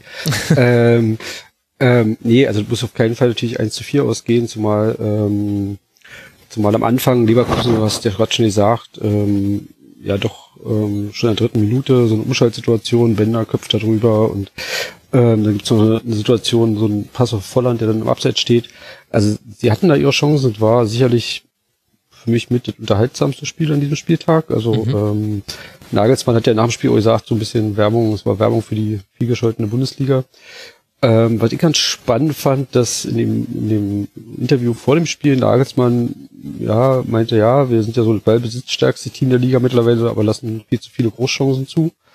Und unsere Konterabsicherung stimmt nicht. Und dann stellt er ja auch Grillage und Nordweit da so als Doppelsechs auf. Und da konnte man schon davon ausgehen, dass es eher ja ein bisschen defensiver wird. Mhm. Ähm, aber zum Beispiel diese Konterabsicherung ist am Anfang ja nicht so gelungen. Also Leverkusen hatte da schon ein paar Umschaltsituationen ähm, und ähm, macht dann halt das Tor nicht. Und ähm, ja, also es war schon unter ja, sehr unterhaltsam und erinnerte so phasenweise gerade in der ersten Halbzeit jetzt so ein bisschen an Premier League, weil es immer so von Box to Box ging. Mhm. Ähm, ja, ließ sich gut angucken auf jeden Fall. Also ähm, Joelinton und Nelson, die waren halt auch ähm, richtig, richtig cool anzusehen. Also mit Tempo und, und Kraft da vorne rein, das äh, konnte man sich richtig gut ansehen. Äh, was man sich übrigens überhaupt nicht gut ansehen kann. Ich war erstaunt, ähm, dass Bellarabi tatsächlich noch hässlichere Tattoos hat als Jonathan Stiel, aber das vielleicht nur am Rande. So vereinzelter Anker irgendwie so wie Kartoffeldruck, also so, äh, na gut, aber das war. das, das lassen wir, das überlassen wir mal ihm. Definitiv bitte, dass er sich gleich wieder verletzt hat, nachdem er gerade so eine gute Phase hat, ob er jetzt die Flanke wirklich so ins kurze Eck setzen wollte. Immerhin sollte jetzt Oliver Baumann sich das nochmal angucken gegen Lyon ins kurze kurze Eckentreffer kassiert. Jetzt gegen Leverkusen äh, muss er vielleicht einen Schritt näher zum Pfosten gehen in Zukunft. Ich fand es aber auch interessant, welche Dynamik dieses Spiel hatte. Also Hoffenheim deutlich abwartender. Ich hatte das Gefühl, Kai, dass Hoffenheim auch aus dem DFB-Pokalspiel gegen Leipzig ziemlich ernüchtert rausgegangen ist. In meinem Eindruck nach gab es da fast gar nichts zu holen. Da ist Leipzig mehr oder weniger souverän drüber gerollt. Und da war ich dann schon gespannt drauf, wie man dann jetzt dieses Spiel bestreitet in Leverkusen, was ja auch nicht so einfach ist. Jetzt hast du aber ja vorhin auch schon gesagt, Freakspiel und damit kann man ja auch die, die Tore ansprechen. Also Reese Nelson mit diesem Schuss, wo er wegrutscht. Keine Ahnung, ob er den wirklich in den Winkel schießen wollte. Es war auf jeden Fall wunderschön und passt auch zu seiner jetzigen Form. Dann kriegst du direkt dieses 1 zu 1 das 2-1 war dann blitzsauber herausgespielt, wunderbar. Das war dann so ein, so ein Hoffenheim-Tor, wie man es auch zum Beispiel gegen VfB Stuttgart in der letzten Woche gesehen hat, wo einfach jeder Pass genau gestimmt hat in Timing, Geschwindigkeit und Präzision. Das war richtig schön. Ja, und dann kommt eben ein Strafstoß zustande in der 49. Minute und das macht ja eigentlich so ein bisschen das Spiel dicht, finde ich. Also Deswegen war es schön anzusehen für einen neutralen Beobachter, aber schwierig, konkrete Dinge mitzunehmen, außer so kleinen Detailveränderungen für alle Mannschaften, für beide Mannschaften, finde ich. Ja, ich habe, äh, du hast ja gerade Pokalspiel in Leipzig angesprochen, das war natürlich, ähm, ja, das, also da stellt sich bei mir bis heute die Frage, was eigentlich der Matchplan war, also dieses, dieses völlig defensive 5-3-2 und ähm, ja, alle Offensivqualitäten beraubt und so seltsam passiv auch äh, wo man sich mitunter fragte, ja, äh, schenkt man hier den Wettbewerb ab? Äh, nee. Äh, ich nee, glaube, die Mannschaften trauen sich nicht mehr Fußball zu spielen gegen Leipzig. Also werden wir später im Leipzig-Schwerpunkt noch länger drüber reden können. Aber das ist mein Gefühl. Schalke kommt dahin und kloppt alle Dinger lang nach vorne. Hoffenheim kommt dahin und sagt, äh, wir machen jetzt erstmal hinten alles dicht und äh, gucken, dass da ja nichts passiert. Und Hertha spielt an dem Spieltag, versucht mitzuspielen und zack, 0 zu 3. Ja, ist vielleicht ein Punkt, wobei ja gerade Nagelsmann ja eigentlich nur bis, bis dato eine gute Historie gegen RB hatte, gerade in der letzten Saison und immer einen Plan hatte, wie er, wie er damit umgeht. Aber ja, aber letzten Endes, ähm, wie gesagt, hier zwei Umschaltmannschaften mit, mit vielen guten Chancen und die TSG, glaube ich, mit vier Schüssen aufs Tor und vier Tore. Also das sagt natürlich auch schon sehr viel, wo es einfach um Effizienz geht. Ähm, so und, und macht natürlich, wie du schon gesagt hast, das, das Ergebnis so ein Stück weit nicht zufällig, aber wenig aussagekräftig, ähm, was jetzt die kommenden Spiele betrifft, wobei man bei Leverkusen sicherlich festhalten muss, nach den beiden hohen Siegen waren sich eigentlich fast alle einig, hm, mal gucken, ob das nicht so ein, so ein Strohfeuer ist, weil begleitet Leverkusen ja nur schon, also nicht erst unter Herrlich, eigentlich auch schon vorher durch die letzten Trainerstationen, ähm, begleitet dich ja so ein bisschen, dass du immer solche, solche Hochs und solche Ups hast ähm, und irgendwie fehlt so die Konstanz durch eine ganze Saison mal, um wirklich ganz oben anzugreifen. Ähm, insofern schon auch irgendwie Leverkusen-like. Ja, definitiv. Und wenn du die Schüsse aufs Tor ansprichst, äh, das ist äh, richtig vier Schüsse von Hoffenheim aufs Tor, alle vier drin. Bei Leverkusen neun Schüsse aufs Hoffenheimer Tor. Und da ist mir wieder aufgefallen, wie auch nicht ganz so krass wie bei Fortuna Düsseldorf, die Qualität der Abschlüsse ist auch einfach nicht hoch genug. Also äh, da hat der Kopfball hat immer genau 80 Prozent genügend Druck oder der Distanzschuss ist immer zu 90 Prozent genügend gezielt und ähm, aber die 10 Prozent führen dann dafür, dass er noch einen Meter dran vorbeigeht. Also das ist mir auch in diesem Spiel wieder aufgefallen dass äh, egal wer da vorne drin steht, Volland, Alario, jetzt äh, in dem Spiel hatte Havertz auch noch eine Chance, kannst du eigentlich den Namen relativ austauschen. In den Phasen, wo es nicht läuft vor Leverkusen, und das trifft weite Teile dieser bisherigen Saison, ist einfach die Qualität im Abschluss nicht so, ja, dass da einfach mal drei, vier, fünf reingehen, was sich paradox anhört nach zwei Spielen, wo sie elf Tore gemacht haben. Also das kann man mir jetzt natürlich auch entgegenhalten.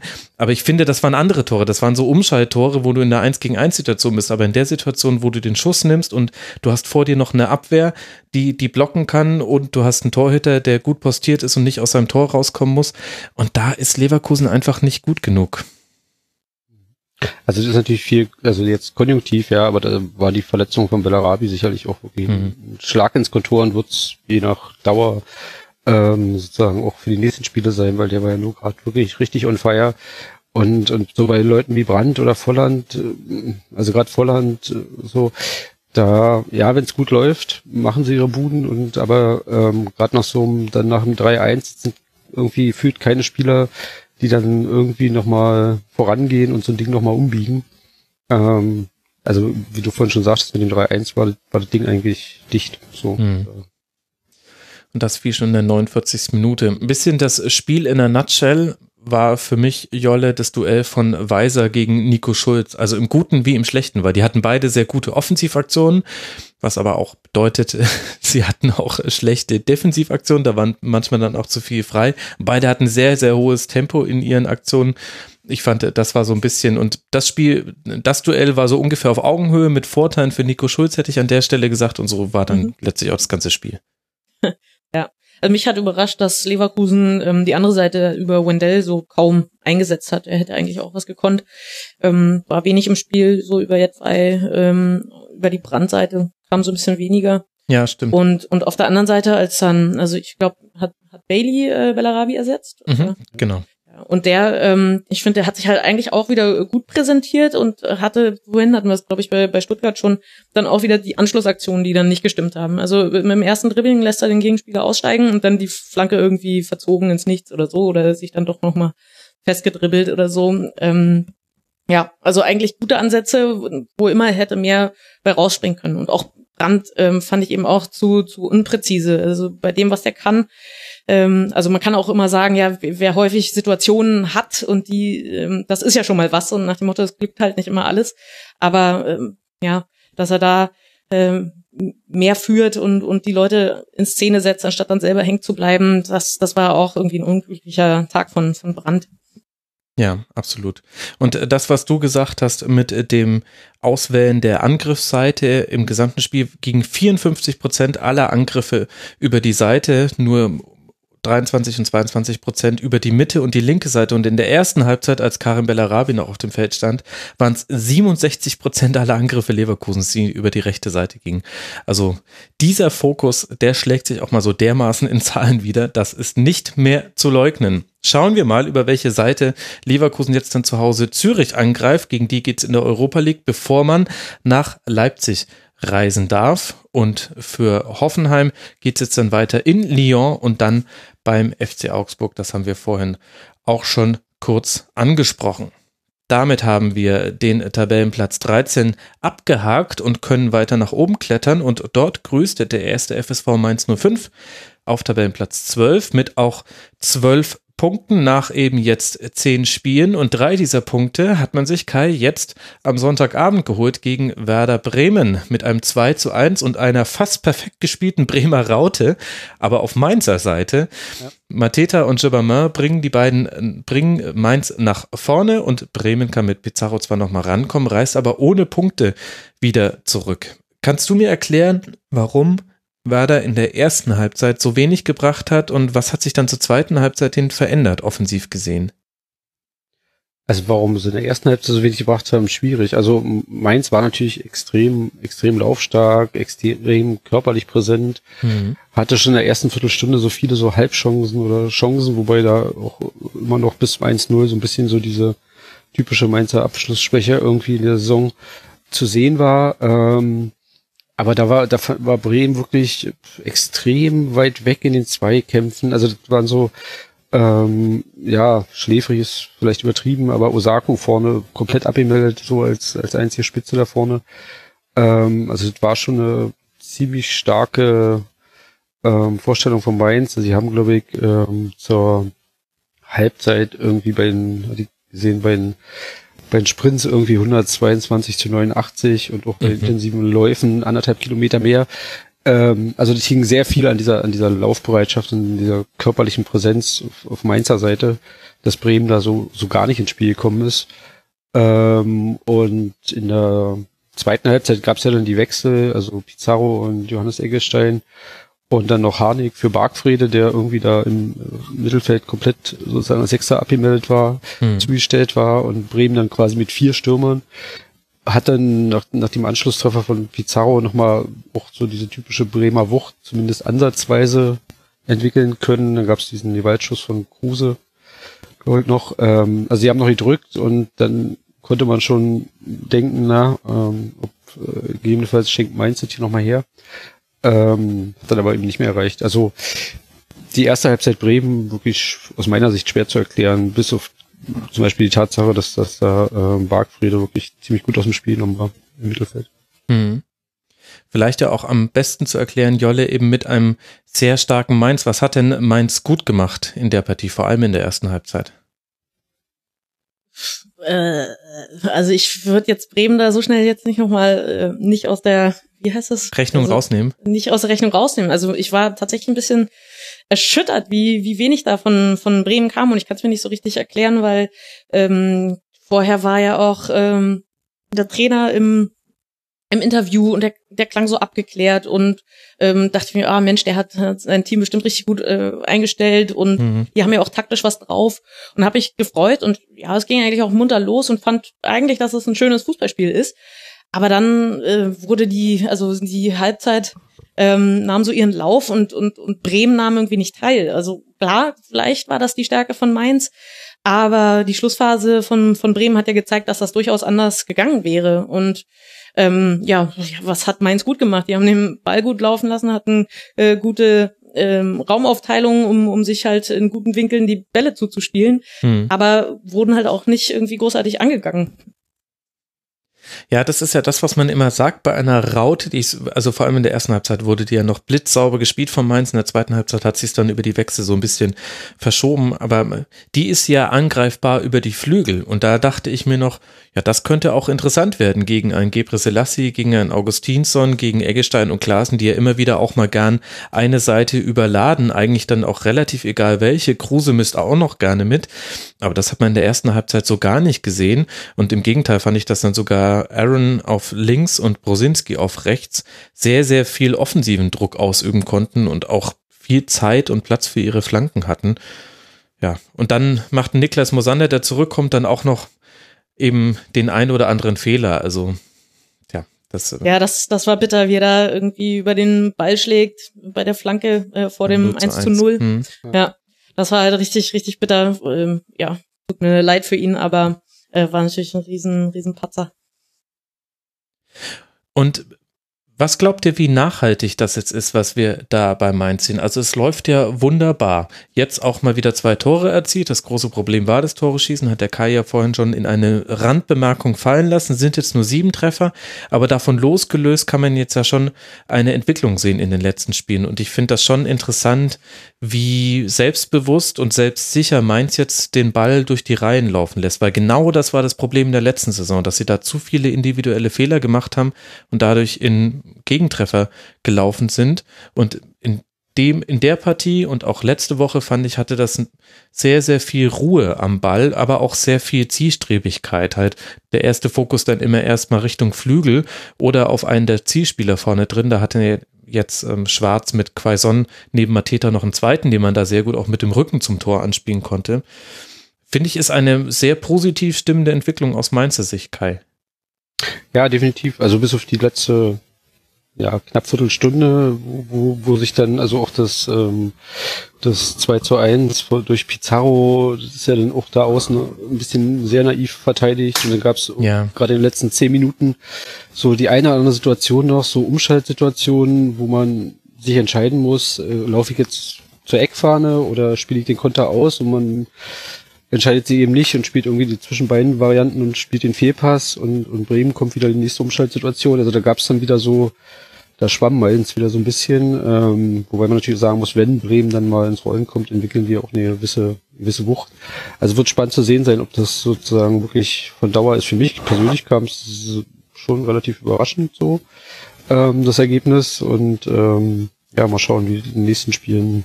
Ich habe den Spielplan von Mainz nicht vor Augen, aber geht jetzt dann nach Freiburg und dann empfängt man zu Hause Borussia Dortmund. Okay, also in Freiburg, klar, wenn man da nochmal punkten kann, wäre super wichtig. In Dortmund kann man eigentlich relativ ähm, ohne großen Druck hinfahren, sag ich mal. Wertfrei. Vor allem, weil es ein Heimspiel ist. Achso, ein Heimspiel, okay. Das hatte ich nicht verstanden. Okay. Das, das, nimmt noch mehr Druck aus der Anreise. Auf jeden Fall. Das stimmt vielleicht am positivsten. Nein, also interessante Entwicklung. Ich fand äh, das, was du äh, jetzt auch gerade so beschrieben hast, mit dass man dann ähm, ja ein paar Chancen zugelassen hat, da hat man auch gesehen, also Danny Latzer sehr gutes Spiel gemacht, aber in der, Halb in der zweiten Halbzeit hatte er zwei, drei Aktionen, wo er einfach die falsche Entscheidung getroffen hat und dann zu weit weg von seinen Gegenspielern waren. Also unter anderem, dass äh, da Eggestein so an die Grundlinie durchgehen kann, hat auch damit zu tun, wie sich da Martin und Latzer ja, verständigt haben auf dem äh, linken Flügel oder eben nicht, wer da den Eggestein übernimmt. Und da hat dann Sandro Schwarz auch ganz gut drauf reagiert, hat dann nochmal gewechselt, hat nochmal ein bisschen umgestellt und auch ganz klug nicht nur auf Defensive gesetzt, sondern schon auch das Signal gegeben, wir wollen weiter den Ball, wenn es geht, in unseren Reihen halten und möglichst weit weg von unserem Tor. Das fand ich sehr souverän dafür, dass Mainz 05 in der letzten Saison so etwas gar nicht konnte. Das hat da komplett gefehlt und jetzt ist es einfach da, aus verschiedenen Gründen. Aber Mainz ist ja, also wir hatten so ein bisschen die Naivität in manchen Teilen nochmal angesprochen, auch einfach eine extrem junge Mannschaft. Und ja. vielleicht äh, ist es eben auch so, ein paar von denen sind jetzt halt im zweiten Jahr zusammen, dass ähm, das dann einfach ein bisschen klarer wird, was es, äh, um, um was es geht. Und es ist ja trotzdem noch eine relativ bunt gewürfelte Truppe. Und das führt eben dazu, dass sie insgesamt in der Struktur stabiler sind und, und quasi äh, Sandro Schwarz ähm, zu ihnen durchdringt und ihnen was mit an die Hand gibt und dass eben trotzdem Fehler passieren und Naivität dann einfach auftritt. Ja, das, genau, das, das glaube ich, ist so, dass das viel auch mit der Unerfahrenheit zu tun hat. Und auf der anderen Seite ist Mainz inzwischen sehr unangenehm zu bespielen. Also es gab so ein paar Ballgewinne von Latza in der ersten Halbzeit und auch Chibamin hatte ein paar richtig klasse äh, Ballabnahmen.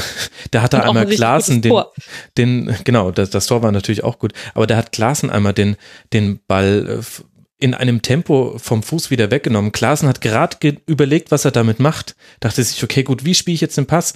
Und zack, war der Ball schon wieder weg. Und da ist äh, Jabamin mit so einer Geschwindigkeit in den Zweikampf gegangen. Das ist sehr unangenehm, glaube ich, wenn du gerade gegen dieses junge Mainzer Mittelfeld spielst und da eben auch einfach jetzt Spieler hast, die mit dem entsprechenden Habitus in die Zweikämpfe gehen. War das nicht sogar, nachdem äh, Pizarro schon das, äh, den Anschlusstreffer erzielt hatte, wo ich dachte, okay, äh, Bremen, dann, dann genau. schauen wir mal, wie die Schlussphase jetzt wird. Und dann dachte sie, oh Mensch, Konter, jetzt haben wir sogar den Ball und können sogar äh, entspannt in der Mitte aufbauen und dann lässt er sich den Ball so von hinten so weggrasen und ich dachte, okay, wolltet ihr jetzt noch nach vorne oder äh, wie schaut's aus? Ja, genau, das war, das war nach dem 2 zu 1 Anschlusstreffer. Und so wurde es dann eben drei Punkte für Mainz 05. Die nächsten Stationen, da haben wir schon angesprochen, Freiburg und Dortmund. Und Werder Bremen empfängt jetzt zu Hause Borussia Mönchengladbach, bevor man ebenfalls gegen den SC Freiburg spielt. Damit haben wir jetzt den Tabellenplatz 6 abgehandelt und den Tabellenplatz 12. Wir gehen von unten nach oben und begrüßen den VfL Wolfsburg auf Tabellenplatz 11, ebenfalls mit 12 Punkten wie der erste FSV Mainz 05. Und man konnte keine sammeln, Jolle, jetzt beim Spiel gegen den BVB, denn es läuft und läuft und läuft bei Dortmund. 1 zu 0 gewonnen, auch gegen Wolfsburg siegt die Mannschaft. Ein einziger Schuss aufs gegnerische Tor hat dafür gereicht. Und Wolfsburg hatte auch durchaus noch ein paar Chancen auf den Ausgleich, inklusive einer möglichen Strafstoßentscheidung, die nicht zugunsten von Wolfsburg entschieden wurde, kurz vor Ende des Spiels. Wie würdest du denn das Spiel vom BVB einordnen? Ja, war insgesamt ein richtig äh, flottes Spielchen von beiden. Ähm, Dortmund natürlich äh, wie zu erwarten mit viel Tempo und, und Stringenz in den Kombinationen. Ähm, aber auch Wolfsburg hat die, also hat die, hat manchmal eine Seite überladen, ganz viele Spieler quasi auf eine Seite gebracht und, und ähm, sich so durchkombiniert. Ähm, auch war auch präsent im Strafraum, also nicht nur irgendwie mit einer verlorenen Spitze da mal aufgetaucht, sondern durchaus in der Gruppe nach vorne und, und das von beiden Seiten. Äh, das fand ich eigentlich ein richtig cooles Spiel und ja, trotzdem ähm, kommt man dann an Dortmund äh, nicht so richtig vorbei. Aber ich fand ähm, fand irgendwie ein komisches Spiel von Dortmund, also weil ich jetzt irgendwie in, in der letzten Zeit so gewohnt war, dass das zum Beispiel Witzel äh, eine Giga-Präsenz im Mittelfeld hat. Das mhm. war war gestern, äh, was gestern? Äh, komm schon durcheinander. Also war irgendwie nicht so. Und ähm, ja, Hakimi äh, kommt mir, also am Anfang dachte ich so, Mensch, äh, daher, das ist aber ein guter Außenverteidiger, der ist ja auch richtig technisch gut äh, und nach vorne und torgefährlich und so weiter. Und dachte ich mir, ja, okay, kein Wunder, der ist ja auch von Real Madrid und inzwischen denke ich mir so, oh Mann, der ist ganz schön selbstverliebt irgendwie.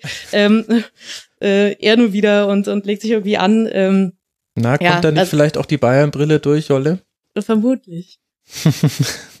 da müssen wir zum Realitätsabgleich den Kai mit in die Runde holen. Wie würdest du denn das einordnen jetzt aus BVB-Sicht, dieses Spiel? Ja, also ein bisschen merkwürdig trifft es dann gut, weil irgendwie natürlich hatte der BVB über, über das gesamte Spiel mehr Ballbesitz und ähm, schon auch so eine, so eine gewisse Art der Spielkontrolle.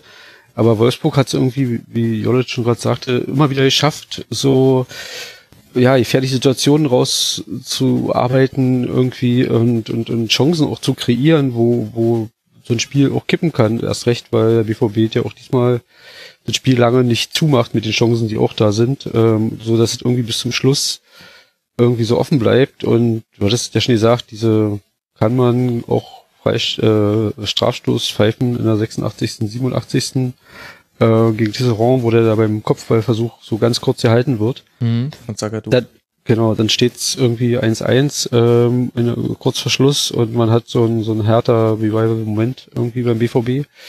Ähm, also irgendwie kann man dieses Spiel ähm, so, glaube ich, auf zwei Arten ähm, erzählen. Man kann sagen, okay, war ein halbwegs souveräner Auswärtsauftritt vom, vom Spitzenreiter der Bundesliga und man gewinnt 1-0 und drei Punkte und gut. Aber es gab auch immer wieder so defensive äh, Aktionen oder Situationen, wo, ähm, wo man eine andere Bewertung sozusagen des BVB rausleiten kann, wobei ich mich da auch immer noch so schwer tue mit, man hat ja, wo steht der BVB jetzt wirklich gerade äh, so als Gesamtkonstrukt? Über die offensive Power muss man da glaube ich nicht reden, aber ähm, wie funktioniert das sozusagen im Gesamtverbund und vielleicht hat man da auch einfach auch noch die letzte Saison unter Bosch so die ersten Spiele mhm. Im Hinterkopf und verzerrt so ein bisschen auch die Wahrnehmung, weil ich glaube, unter Favre ist schon noch eine ganz andere Struktur und ein ganz anderes Positionsspiel äh, und eine ganz andere taktische Flexibilität auch als unter Bosch, aber irgendwie also mir geht's persönlich so, traut man den Frieden immer noch nicht so, obwohl die natürlich regelmäßig, regelmäßig punkten. Ach, wenn der äh, BVB doch jetzt nur zwei starke Gegner in den nächsten beiden Spielen hätten als Maßstab, aber sie spielen ja genau. leider nur in Atletico, in Madrid gegen Atletico und zu Hause gegen den FC Bayern. Ich meine, was ja, soll man aus diesen Maßstäben ja, ohne Wert mitnehmen? Nicht viel, nee. Was ich interessant ja, finde, also der Bosch-Vergleich, der kommt ja jetzt immer wieder und das ist vielleicht auch einer der Gründe, warum Borussia Dortmund eben nicht nachlässt hinten raus und noch ein bisschen wacher ist als noch in der letzten Saison. Das ist, glaube ich, ein mahnendes Beispiel, auch in den Spielern, die damals schon auf dem Platz standen und nicht vergessen, der BVB ja immer noch die einzige Mannschaft der Liga, die ungeschlagen ist, jetzt mit vier Punkten schon vor Borussia Mönchengladbach und dem FC Bayern. Aber ich finde, der große Unterschied zu der Zeit unter Peter Bosch war, damals sind die Chancen, die kreiert wurden, die dann verwertet wurden oder nicht. Also nicht verwertet hat sie zum Beispiel Borussia Mönchengladbach beim 1 zu 6 in Dortmund damals und verwertet haben es dann aber alle Gegner im November, wo äh, der BVB mal für einen Monat nicht äh, gewinnen konnte. Der Unterschied ist, dass damals die Chancen immer über Umschaltsituationen im Zentrum passiert sind. Und zwar, weil Sokrates und Toprak häufig, also je nachdem, wer dann neben Sokrates gespielt hat, weil die sehr, sehr hoch standen. Und und die Chancen, die jetzt zum Beispiel auch in diesem Spiel gegen den VfL Wolfsburg zugelassen wurden, die hatten, fand ich, eine andere Qualität. Das war nicht, dass das dann immer solche 1 gegen 1 Situationen waren, wo es dann letztlich eine 50-50 Chance ist, ob der Ball drin ist oder nicht. Jetzt sind das eher eben Flanken von außen, die nicht verhindert wurden. Da hatten mir, für mein Gefühl, fand ich, hat der VfL Wolfsburg da ein bisschen zu viele Freiheiten gehabt, vor allem weil man eigentlich weiß, dass das der wesentliche Teil des Wolfsburger Offensivspiels ist, dass da eben Brekalo, Roussillon, William ihre Flanken reinschlagen, auch manchmal Arnold, vor allem über Standards. Und dann musst du die einfach so unter Druck setzen, dass sie keine kontrollierte, schöne Flanke schlagen können. Aber, aber der Dortmund stand eigentlich in seiner Ordnung. Und das finde ich schon ein deutlicher Unterschied zur Peter Bosch-Zeit. Ja, also ich finde das auch ähm, einfach spannend zu sehen, wie, wie Lucien Favre arbeitet, also von dem, was man da so sehen kann. Äh, der scheint einen großen Plan zu haben, hat halt auch Ruhe, wenn man ihn dann irgendwie vor ein paar Wochen noch gefragt hat, ja, wann kommt denn jetzt Mario Götze und so und die, ähm, ja, also irgendwie, wir haben viele Spiele, er wird schon noch kommen, also mit welcher Ruhe er ähm, das alles so wegmoderiert und, und die Mannschaft ihm ja auch folgt, weil sie offenbar von ihm, also die richtigen Anweisungen bekommt, um sich wohlzufühlen, um, um selber die beste Leistung bringen zu können. Ja. Das ist richtig cool zu, zu sehen. Es ist halt eine Riesenmannschaft. Also auch, ähm, dass Pulisic halt ähm, erst eingewechselt wird und nicht mehr einfach von Anfang an spielt, weil, weil Central einfach auch so einschlägt. So wahnsinnig und, und Grün Larsen einfach, also so ein Riesenteam, richtig, richtig gut, ähm, dass, dass das dann sogar zu verkraften ist, wenn, wenn Witzel dann mal nicht ganz so präsent ist wie in den Partien davor. Ähm, ja, einfach ähm, ja noch ein bisschen souveräner als als unter Bosch, wo das wirklich immer so ein äh, Auf und Ab war. Also hätte so ausgehen können, hätte so ausgehen können, also viel riskanter und und äh, Favre ist ein bisschen mhm. konservativer, würde ich sagen, und und trotzdem sind diese flinken Spieler jederzeit dazu in der Lage, da so ein Feuerwerk abzufackeln, so dass es dadurch jetzt nicht äh, irgendwie behäbig wird. Ja, und total äh, interessant, dass man Witzel als gar nicht so zentral in diesem Spiel bewertet und trotzdem hat er die meisten Pässe geschlagen bei einer 93-prozentigen Passquote. Mir ging es aber genauso wie dir. Ich dachte mir zwischendurch auch, hm, haben sie den in Manndeckung genommen? Nein, haben sie nicht. Aber de facto hatte er trotzdem sehr viel die Fäden in der Hand. Aber es war eben einen nicht so präsent. Und was mir beim 1 zu 0 noch aufgefallen ist, im Vergleich auch zu vielen Verfolgern, unter anderem zum FC Bayern, über den wir auch noch sprechen werden und der der nächste Gegner in der Liga ist, diese Zielstrebigkeit bei beim Laufen in den Strafraum. Also als Sencho diese Flanke schlägt vor dem 1-0 stehen fünf BVB-Spieler im Strafraum. Und dann ist das vielleicht Glück, weil Delaney den wahrscheinlich gar nicht so zu Reus köpfen wollte. Aber allein, dass es die Möglichkeit gibt, dass da noch ein zweiter Spieler am kurzen Pfosten ranläuft, richtig gut. Und da sind auch alle mit Tempo in den Strafraum gegangen. In der Sekunde, in der sie gesehen haben, oh, jetzt kommt die Flanke. Und das ist der Unterschied zu ganz, ganz vielen anderen Mannschaften, die einfach nur mit zwei Spielern maximal im gegnerischen 16er stehen und dann hoffen, dass das dann irgendwie schon reicht. Ich glaube, Ja. also das ist glaube ich wirklich auch so ein, so ein Favre-Ding, so dieses Arbeiten an Details, also so Strafraumbesetzung bei Flanken und solchen Geschichten, Mhm. ähm, dass es eben kein Zufallsprodukt ist, sondern dass wenn man das wirklich äh, ganz klar kommuniziert und trainiert, dass man das irgendwann irgendwie auf dem Spielfeld sieht. Ähm, ich finde auch Reus wieder wirklich in, in extrem guter Form. Ich glaube, das ist auch ein wichtiger Baustein ähm, für, für, die, für diesen neuen, alten, neuen BVB dieser Saison. Ähm, die Rolle, die er, die, die er mittlerweile spielt und äh, die Form, in der er ist, in der er ist. Ähm, also nicht nur wegen dem Tor, sondern da lief ja auch sehr viel nach vorne über ihn. Ähm, ja, Mhm. Sie überladen gerne die linke Seite.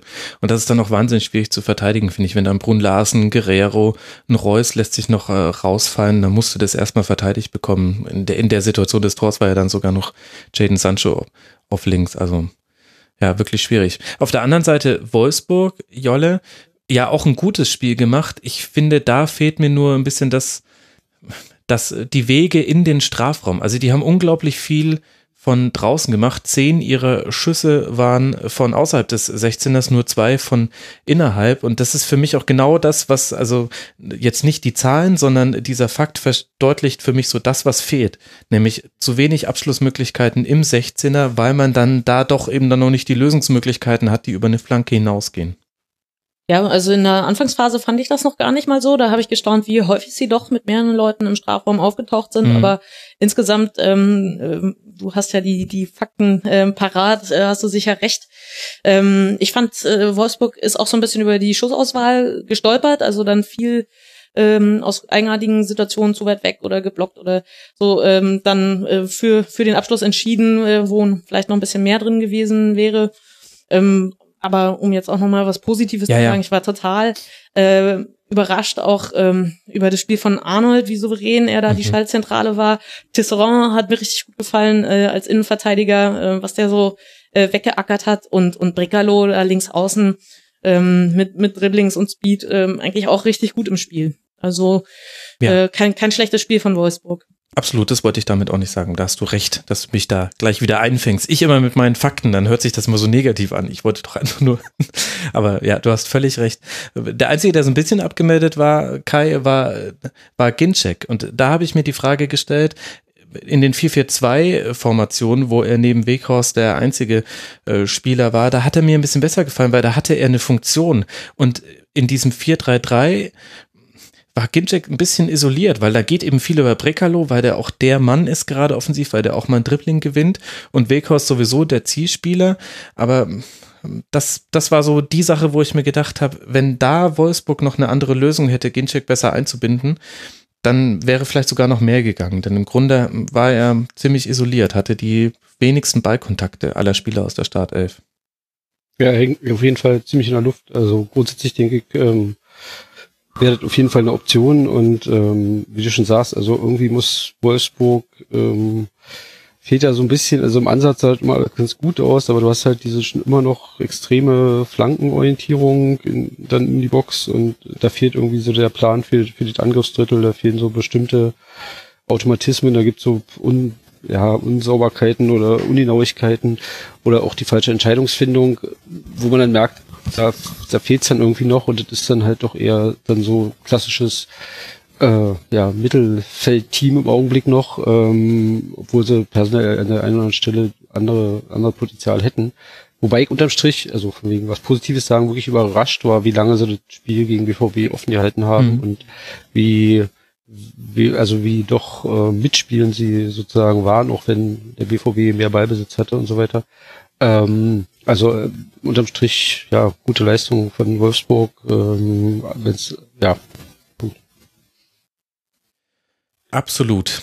So wurde es dann nur ein 0 zu 1, aber die Leistung hat gestimmt. Es geht jetzt weiter für Wolfsburg in Hannover. Moment mal, das hatten wir doch schon. Ja, gibt's jetzt auch in der Bundesliga und dann zu Hause gegen Leipzig und Borussia Dortmund wartet jetzt eben dann auf Atletico Madrid auswärts und dann zu Hause den FC Bayern und für alle BVB-Fans da draußen. Borussia Dortmund wird auch der nächste Schwerpunkt in der nächsten Schlusskonferenz sein, eben nach diesem Topspiel gegen die Bayern, weil ich auch glaube, dass man dann einen richtigen Maßstab haben wird und dann können wir darüber sprechen, wie es beim BVB gerade ausschaut. Ja, und damit sind wir bei den Schwerpunkten für diese Sendung angelangt. Und wenn wir in der Tabelle nach oben gehen, das ist ja unser Prinzip, äh, dann landen wir als nächste Mannschaft, über die wir noch nicht gesprochen haben, bei Hertha BSC, die sind auf Tabellenplatz 8 und eben bei Rasenballsport Leipzig, den ersten Schwerpunkt dieser Schlusskonferenz, die sind auf Tabellenplatz 4 und haben erst einmal verloren. Das neunte Pflichtspiel in Folge ist es jetzt, dass Leipzig nicht verloren hat. Sieben davon gewonnen und auch in Berlin reicht es einem Sieg, die sonst ja eher heimstark waren, aber vielleicht auch, weil sich die eigene Kulisse wegreglementiert wurde vom Verein, war das irgendwie ein besonderes Heimspiel. Bevor wir auf den Schwerpunktverein blicken, Jolle, lass uns kurz über Hertha sprechen. Wie hat dir denn Berlin gefallen mit seiner Fünferkette gegen Leipzig?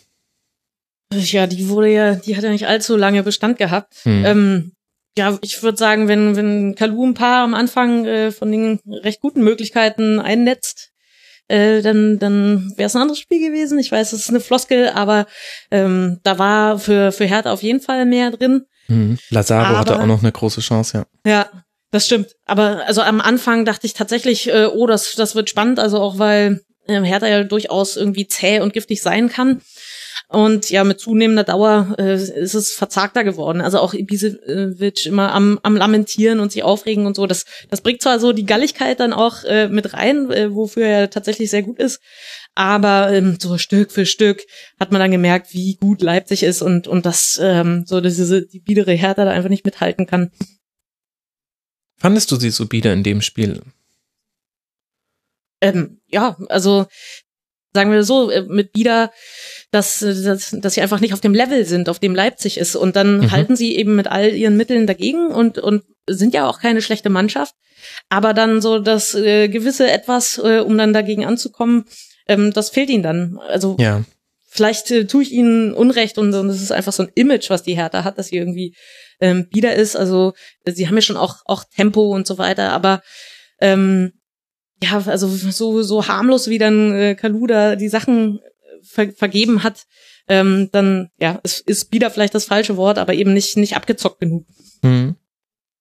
Ich hatte nämlich den Eindruck, Kai wäre Hertha das biedere Hertha der letzten Saison gewesen, womit ich meine, die Innenverteidiger spielen sich den Ball so lange hin und her, äh, bis der Gegner irgendwann keine Lust mehr hat, äh, im ganzen Verbund äh, quer zu schieben und erst dann kommt der Pass nach vorne und der ist gerne auch mal lang auf Ibišević.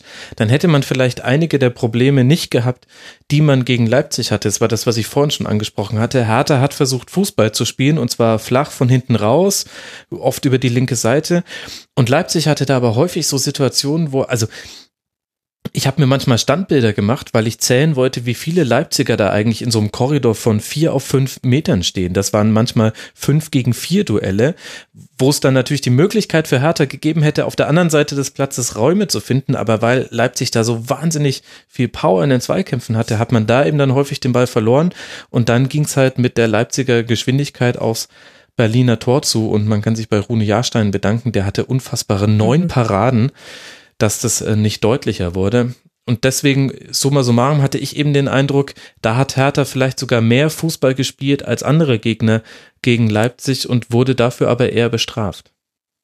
Mhm. Na, den Eindruck, also ich weiß nicht, ich war ein bisschen überrascht, weil, also Paul Dardai hat ja in der, in der Pressekonferenz vor dem Spiel irgendwie angekündigt, RB überraschen zu wollen und er hätte einen genauen Plan und dann tritt man da aber erst in diesem 5-3-2 an, was auch Hoffenheim im Pokal schon versucht hat. Mhm. Ähm, und das hat so gar nicht funktioniert. Ähm, und ich meine, Werner hatte ja in der ersten Minute schon eine Riesenchance und dann nochmal Werner und Sabitzer.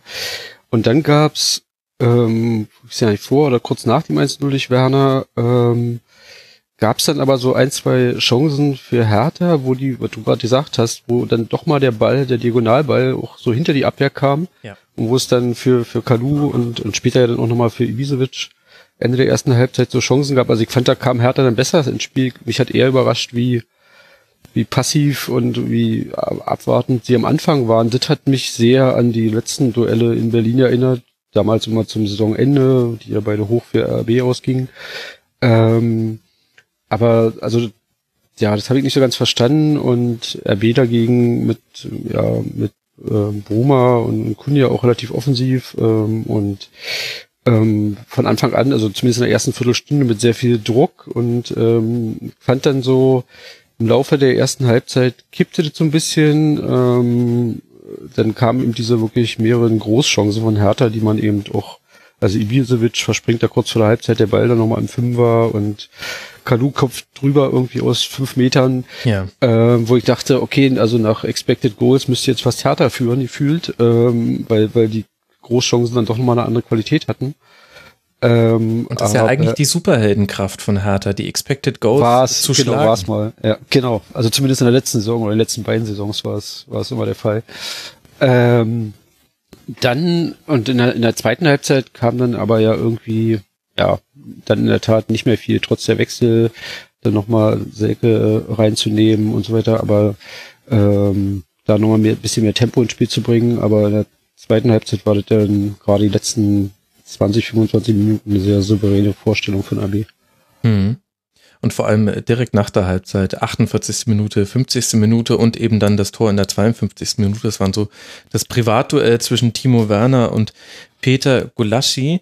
Jetzt ist Leipzig nicht nur von der Tabelle her, sondern auch von der Form her eine der besten Mannschaften gerade in Deutschland. Und das, obwohl man die Europa League Qualifikation noch spielen musste und obwohl es ja auch diesen richtigen Dämpfer gab, wo es ordentlich gekracht hat mit dem Heimspiel gegen Salzburg, was man verloren hat, hat Ralf Rangnick etwas verändert danach, dass das jetzt so gut funktioniert? Oder wie würdest du erklären, woher diese starke Leistung von Rasenballsport Leipzig kommt? Ja, diese, diese Salzburg-Debakel, also besonders die erste Halbzeit, war Mhm. natürlich schon so ein extrem einschneidender Punkt, sowohl in der, in der äh, öffentlichen Wahrnehmung als auch intern sicherlich im Team. Danach gab es ja diese Suspendierung äh, von Kiede und Augustin, die da so ein bisschen zum Sündenbock gemacht wurden, weil sie irgendwie vor dem Spiel noch aufs Handy geguckt haben, was natürlich keine Erklärung für die Leistung war, aber Naja, sie Äh, sollen an ihren Handys gezockt haben und deswegen Genau. nicht rechtzeitig zum, zum Anziehen gekommen sein. Also Genau, jetzt nicht ja. nur auf ihr Handy geguckt. Ja, aber äh, war schon äh, sehr kurz gegriffen, um, um diese Leistung zu erklären. Mhm. Also Fakt ist irgendwie, ich glaube, da gibt es so mehrere Faktoren. Ähm, diese relativ frühe äh, Europa League Quali, zweite Runde, das sah am Anfang alles noch relativ okay aus, aber das waren halt auch so mit Hecken und, und äh, Krajova und so äh, sehr unterklassige Gegner, sag ich mal. Ähm, dann fährt man erste Spiel der Saison nach Dortmund, spielt da eigentlich ganz gut mit, verliert mit 1 zu 4 irgendwie eigentlich auch viel zu hoch, aber ja, so. Und dann wurde gefühlt von Spiel zu Spiel schlechter, weil irgendwie dieses, diese, ähm, du hattest halt Spieler, die wirklich richtig außer Form aus, aus der Sommerpause kamen. Upamecano, äh, Werner, Forsberg, Sabitzer, also wirklich auch so die Rüstermannschaft zum Teil. Ähm, du hattest, du hast im Team angemerkt, dass das irgendwie noch so ein bisschen Hasenhüttel Fußball spielen will, auch mit einer Ballbesitzidee Mhm. ähm, und nicht so richtig weiß, was ist jetzt eigentlich die grundlegende Spielidee unter Rangnick. Ähm, da hat ganz viel noch nicht funktioniert. Ähm, und dann gab es ja schon vor dem Salzburg-Spiel dieses, dieses ähm, Heimspiel gegen, gegen Hannover, die 3 zu 2, wo RB extrem defensiv, extrem wenig Ballbesitz, äh, relativ tiefstehend ähm, und wirklich nur auf Umschalt setzen. Ähm, also da gab es ja schon so eine Rückbesinnung und Hasenhüttl, äh, Rangnick hat ja seitdem ähm, nur, also wirklich immer öffentlich auch gefordert, die Arbeit gegen den Ball wieder zu verstärken und, und darauf zu setzen. Ähm, und ich glaube, das sieht man jetzt wieder so langsam, dass äh, Schlüsselspieler in Form sind, dass die Arbeit gegen den Ball wirklich auch als Kollektiv wieder ausgeführt wird, dass das Ganze trotzdem meist ein bisschen tiefer stattfindet als vielleicht noch in der zweiten Liga unter Rangnick. Also nicht mehr so extrem im Angriffsdrittel, sondern man beginnt irgendwo in Höhe der Mittellinie damit, Mhm. den Ball zu jagen. Ähm, und ähm, du hast mittlerweile mit, mit Konate und wie gesagt Upamecano oder auch wahlweise Orban wirklich eine, eine Innenverteidigung, ähm, die in Topform ist. Du bist taktisch mittlerweile flexibler. Also ähm, Rangnick hat es geschafft, die Dreierkette zu Dreier-Fünferkette zu etablieren, ähm, die sehr gut funktioniert, gerade wenn Ilsanka dann noch den, den mittleren Part in dieser Dreierkette gibt. Ähm, also da kommen so ganz viele Faktoren zusammen, die plötzlich dazu führen, dass man mit neuen Gegentoren die beste Defensive der Liga stellt. Ähm, und dementsprechend auch, weil man natürlich nach vorne ähm, torgefährlich ist und auch ähm, die Tore macht und, und einen Werner hat, einen Augustin hat, auch jetzt einen Kunja hat, ähm, da kommt man dann halt äh, plötzlich auf Platz vier und ist oben mit dabei. Wie aus dem Nichts heraus. Ja, du hast schon gesagt, die beste Defensive der Liga. Nur Bayern lässt weniger Schüsse aufs eigene Tor zu. Davon ist aber dann auch jeder drin. Darüber reden wir gleich noch in, im nächsten Segment. Wie schafft es denn Leipzig, den Ball so weit wegzuhalten? Weil du hast ja schon gesagt, man ist im Pressing nicht mehr so hoch postiert wie noch früher. Es geht so rund um die Mittellinie los, manchmal zehn Meter davor. Ist das der Schlüssel, dass die Gegner gar nicht ins Angriffsdrittel und damit ins Verteidigungsdrittel von Leipzig kommen oder hat das eher mit den Spielern zu tun, die da auflaufen?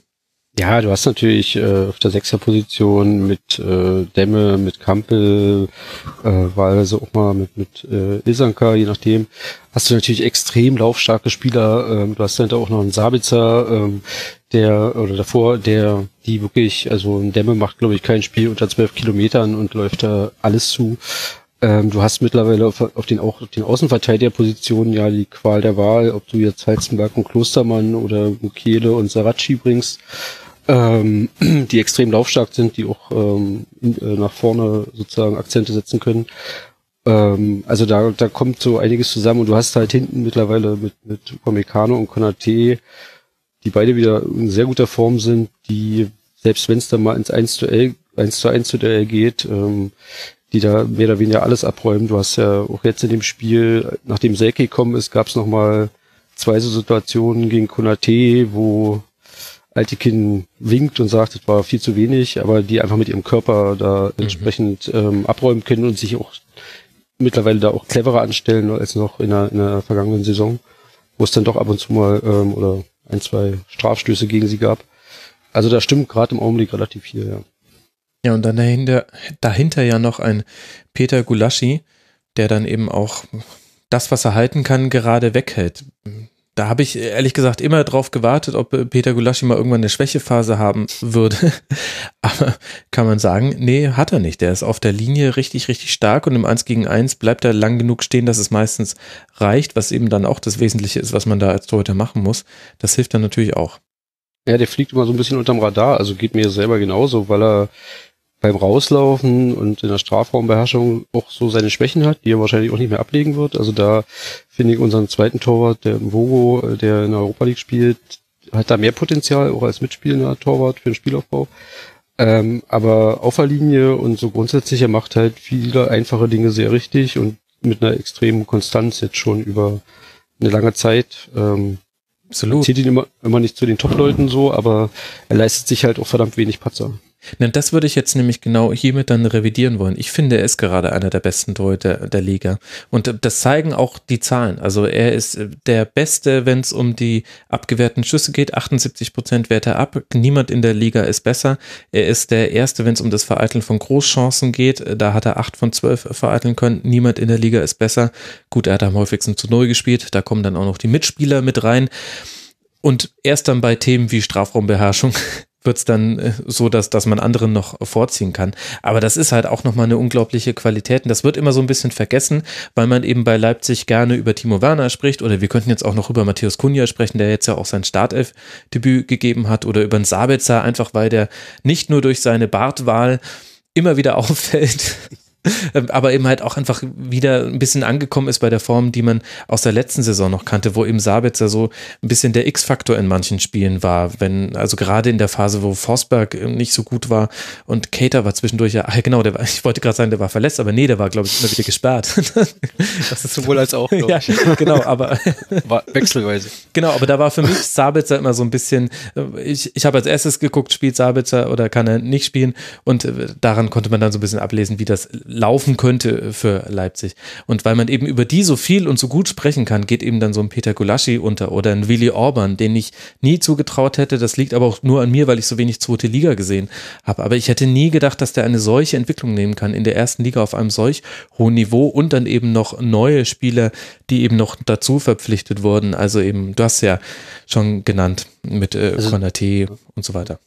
Orban ist aber auch ein, das hätte ich mir auch nochmal als, als ähm, sozusagen Stichwort notiert, weil ich glaube, in dieser, nach diesem Salzburg-Spiel ähm, und gab es ja auch viel, haben sich ja auch viele Spieler sozusagen öffentlich positioniert und viel Selbstkritik geübt. Und es war so eine, so eine, vor allem so eine Achse von Spielern, die schon länger dabei sind, Paulsen, Demme, Orban, Äh, und wenn man sich die anguckt, die ja heute, und die bilden seitdem auch so ein Grundgerüst der Mannschaft, neben allen Neuzugängen, wenn man sich teilweise anguckt, äh, wo die herkommen, also Pausen kam in der dritten Liga zu uns, irgendwie aus der zweiten dänischen Liga, Dämme kam in der dritten Liga aus Paderborn, also unglaublich irgendwie, Orban hast du selber schon gesagt, Klostermann aus Bochum, Halzenberg von St. Pauli, jeweils in der zweiten Liga.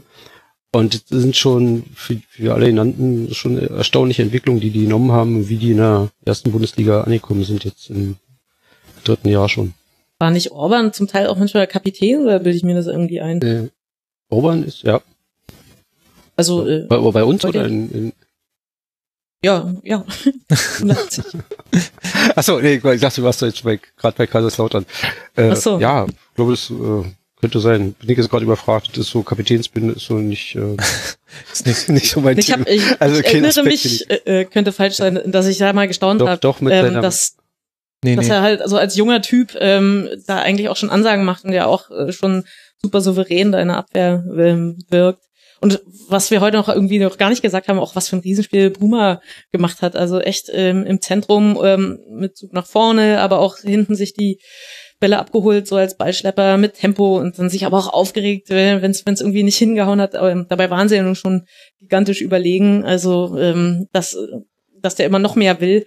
Ähm, vielleicht manchmal vielleicht ein bisschen über ehrgeizig, aber das, das kann so einer Truppe ja überhaupt nicht schaden. Das, das ist ja interessant, dass du das sagst, weil ich, ähm, heute in meiner RB-Timeline eine lange Diskussion über, über die Bewertung von Bruma auch in diesem Spiel gab. Er hat ja quasi auf so, auf so einer, auf einer, sich oft hat tief fallen lassen und sehr flexibel war und so, aber quasi so eine Forsberg-Rolle da auf der 10 gespielt. Hm. Und war jemand, der bisher sozusagen, seit er in Leipzig ist, der hat viele gute Ansätze, ist dribbelstark und so, aber eigentlich ist er immer nur aufgefallen, ähm, durch falsche Entscheidungsfindung, indem er irgendwie das vierte Dribbling gegen den fünften Gegenspieler angesetzt hat, statt den Pass zu spielen. Äh, hat sich ja, sein Berater hat sich vor ein paar Wochen darüber beschwert, dass er keine Einsatzzeiten kriegt, wo die meisten bei uns dachten, naja gut, dann guckt ihr halt mal seine Videos an von seinen Kurzeinsätzen oder seinen Einsätzen. Und ich fand ihn gestern auch extrem stark in der Rolle. Wie gesagt, da waren, der eine oder andere Fehlpass war da auf jeden Fall noch dabei. Ähm, aber nicht nur sein Assist zum 2-0, sondern auch wirklich Balleroberung, was ich so von ihm bisher überhaupt nicht wahrgenommen habe. Ähm, aber da gab es schon auch eine unterschiedliche Wahrnehmung von auch teilweise von den Leuten, die im Stadion waren und von denen, die am TV geguckt haben. Ähm, ja, wie stark war er wirklich? Ich weiß nicht, Max, wie du, das- wie du ihn wahrgenommen hast. Ich fand Orban, äh, Orban, ich fand Bruma, also Orban fand ich sowieso auch stark, über den reden wir aber gerade nicht mehr. Nee, ich fand Bruma auch sehr gut, vor allem weil er so eingebunden war. Also Bruma war für mich ein Spieler, der vor allem, wenn er ein bisschen noch zurückgezogen gespielt hat, dann ist er mir untergegangen im Vergleich zu eben Demme oder Kampel neben ihm. Und dann hat man sich die Statistiken angeguckt und hat gesehen, naja, so schlecht war er eigentlich gar nicht, aber halt die anderen einfach noch einen Ticken besser. Und in dem Spiel war es so, niemand hatte mehr Ballkontakte, niemand hat mehr Zweikämpfe geführt und dementsprechend war er eben auch viel präsenter und er hatte eben ganz viel auch mit den Offensivaktionen zu tun und deswegen merkt man sich dann, glaube ich, auch so ein Spieler eher, weil er eben meistens der war, der den Pass vor dem Pass auf Werner gespielt hat. Also ich fand ihn auch in dem Spiel richtig gut.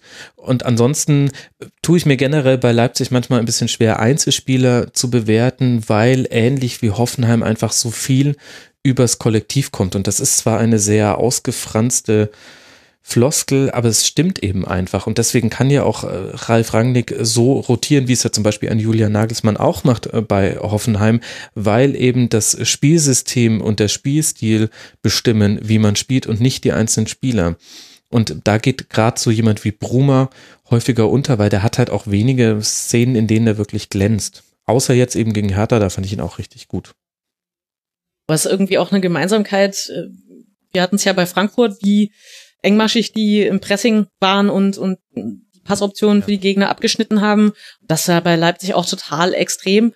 Aber dann eben auch eine Gemeinsamkeit mit Dortmund, wie sie halt im Kollektiv äh, laufen und die Räume besetzen und alle ähm, nach vorne gehen, sodass eben derjenige mit dem Ball auch ein paar Möglichkeiten hat, ähm, wo er ihn jetzt hinspielen kann.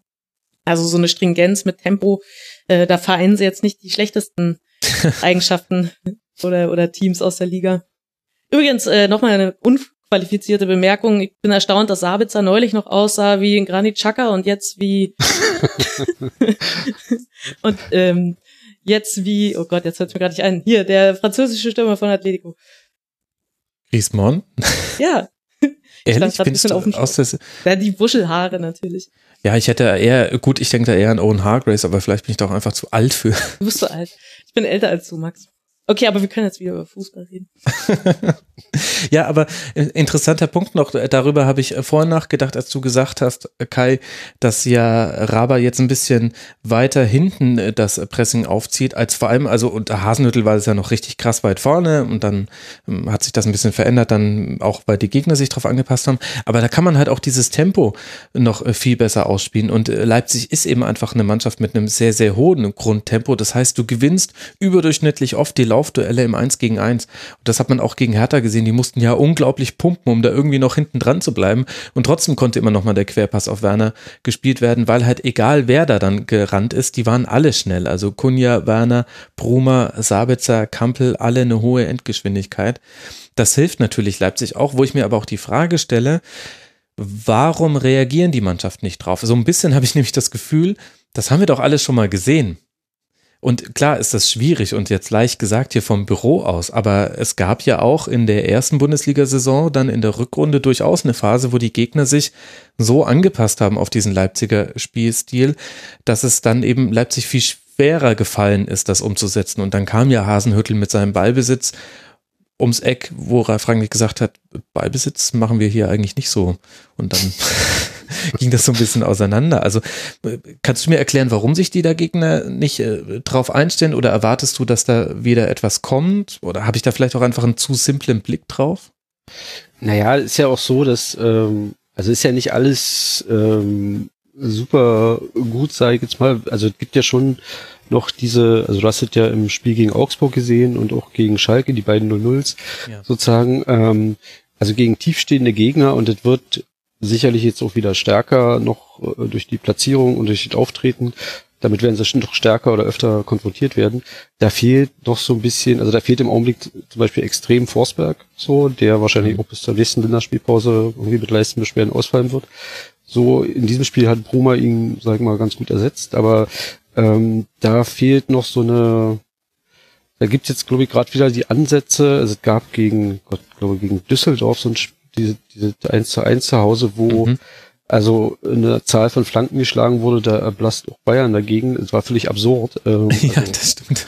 Ähm, und ähm, wirklich jeder Einzelne wurde von der, von der Düsseldorfer Innenverteidigung einfach rausgeköpft, weil sie drei Minuten in der Luft waren und weil die Strafraum besetzt, weil irgendwie vorne im Strafraum Augustin oder wer auch immer rumgehampelt ist, der keinen Kopfball ungeheuer ist. Mhm, es waren 39 äh, Flanken, ich habe es genau nachgeschaut. Ja. Unfassbar. Äh, so, und, und ähm, jetzt mittlerweile geht's wieder, also gefühlt in den letzten Spielen auch viel durch Zentrum und dieser, dieser, diese schnelle One-Touch-Kombinationsspiel, äh, das klappt auch noch nicht immer, aber ähm, da wird es auf jeden Fall äh, sozusagen, äh, das ist auf jeden Fall noch eine Baustelle. Also gerade wenn, wenn äh, Gegner so extrem defensiv spielen und eben sagen, okay, euer Spiel, Pressing fallen, machen wir einfach nicht mit, wir stehen hinten und kloppen die Bälle lang nach vorne. Ähm, das wird spannend zu sehen sein. Ich weiß nicht, ob, ähm, also Rangnick hat mich jetzt schon ein, zwei Mal überrascht, auch mit der neuen taktischen Flexibilität und so weiter, mhm. aber grundsätzlich denke ich, weiß man, was man von Teams von ihm erwartet so eine hohe Intensität, eine hohe mannschaftliche Geschlossenheit, diese, diese Pressing im Verbund, jeder für jeden auch die Wege zu machen und äh, so. Aber ähm, und das reicht, glaube ich, im Normalfall in der Bundesliga kann das für einen der ersten vier Plätze reichen. So ähm, und dann wird man ab nächste Saison sehen, sozusagen, wie Nagelsmann diese beiden Welten dann bei Besitz und RB-DNA irgendwie unter einen Hut bekommt. Also wird sehr spannend zu sehen sein. Aber ich glaube, da weiß ich nicht, ob Leipzig da wirklich ähm, noch diesen, auch diese Saison diesen Schritt macht. Überhaupt ist jetzt, glaube ich, gerade so ein, also wir haben jetzt dieselbe Punktzahl wie in der Vorsaison. Ähm, in der letzten Saison kam so im November dann der große Knick. Genau. Ähm, immer noch in allen, also wenn man jetzt in Glasgow am, am Donnerstag gewinnt oder auch nur unentschieden spielt, ist man eigentlich auch in der Europa League, wird man da überwintern, steht dann eigentlich so gut wie fest. Ähm, also ist in drei Wettbewerben noch präsent. Ähm, bislang funktioniert es sehr gut mit der Rotation, auch weil Rangnick sagte gestern nach dem Spiel, wir haben jetzt zwar einen sehr schmalen Kader, also 18 Feldspieler, aber die sind alle jetzt mittlerweile auf einem Niveau mehr oder weniger angekommen mhm. so dass man eben wirklich bedenkenlos nach Fitnesszustand, nach taktischer Anforderungen, nach Gegner ähm, durchrotieren kann. Ähm, da muss man mal gucken, ob, ob, ob man diese sozusagen das beibehalten kann und auch von der Belastungssteuerung her oder ähm, ob es dann Richtung Winterpause nochmal eng wird. In der Winterpause wird man sicherlich ähm, gerade was ähm, so kreativer Sechser, Achter Position betrifft, da wird es Transfers geben, die stehen ja wohl auch schon fest, weil zum Beispiel auch ein Kampel gerade eigentlich nicht ersetzbar ist. Also gerade äh, um die Bälle dann sozusagen von der Sechser Position auf, auf einen Zehner zu bringen. Ähm, der hat mittlerweile auch 16 oder 17 Pflichtspiele gemacht schon. Äh, ein Ausfall von Kampel und Forsberg parallel, dann könnte es auch ganz schnell dünn werden mit dem Offensivspiel. Also da gibt es auf jeden Fall Baustellen, die im Augenblick nur im Kader eigentlich nur einfach besetzt sind. Ist Kampel auch so der Spieler, den man nennen muss, wenn man die Frage beantworten will, wie der Cater-Abgang kompensiert wurde? Das war die eine, also damit wurde ein Teil von Keter kompensiert. Also Keter kann man natürlich nicht eins zu eins kompensieren. Das linke Bein so. war Kampel, das dritte war Demme. genau. genau, und äh, ja, Demme war ja schon vorher da und jetzt hoffen wir mal noch, dass dann äh, mit, ähm, äh, mit den Transfers äh, mit Haidara von Salzburg oder Adams aus New York, das sind wohl die beiden Transfers, die für Winter im Raum stehen. Ähm, die würden natürlich nochmal, also gerade Haidara würde nochmal so ein Teil von Keter, so eine Explosivität, so eine Dynamik, so ein Box-to-Box-Ding mitbringen, ähm, was, was RB natürlich sehr weiterhelfen würde, was seit Keter weg ist, extrem vermisst wird, ja. Also sind wir mal gespannt, wie sich die Saison entwickelt. Ich kann mich auch an die letzte Spielzeit erinnern, da war die Physis dann durchaus irgendwann ein Thema und wenn eben jemand viel übers Kollektiv kommt, dann ist genau das die Sache. Was erwartest du dir denn jetzt dann perspektivisch gesehen von Leipzig? Ist ja schon eine besondere Situation, dass Rangnick jetzt wieder Trainer ist, ja auch nicht überall unkritisch gesehen wird, dass mit Nagelsmann jemand kommt, der als große Hoffnung gelten kann. Hat sich an der Art und Weise, wie Ralf Rangnick mit dem Umfeld und der Mannschaft interagiert, was verändert im Vergleich zu den vorherigen ja, Stationen, hätte ich fast gesagt, aber war ja auch Leipzig unter anderem. ja, also grundsätzlich ist natürlich wieder genau wie in der zweiten Liga, als er nach dem zorniger Abgang übernommen hat mhm. ähm, und dem Intermezzo mit Bayer Lorzer, also dann in der zweiten Zweitligasaison, ähm, ist es natürlich eine gewisse All-In-Situation, die auch bestimmte Risiken birgt, weil und, und am Anfang der Saison hat man ja gesehen mit dem Kumulationspunkt Salzburg, äh, was ist denn, wenn der sportliche Erfolg ausbleibt, ja, ähm, weil eigentlich dieses wie, ähm, man kann sich keine, wirklich keine Übergangssaison leisten, wo man sagt, hm, dann kommen wir halt im Mittelfeld an.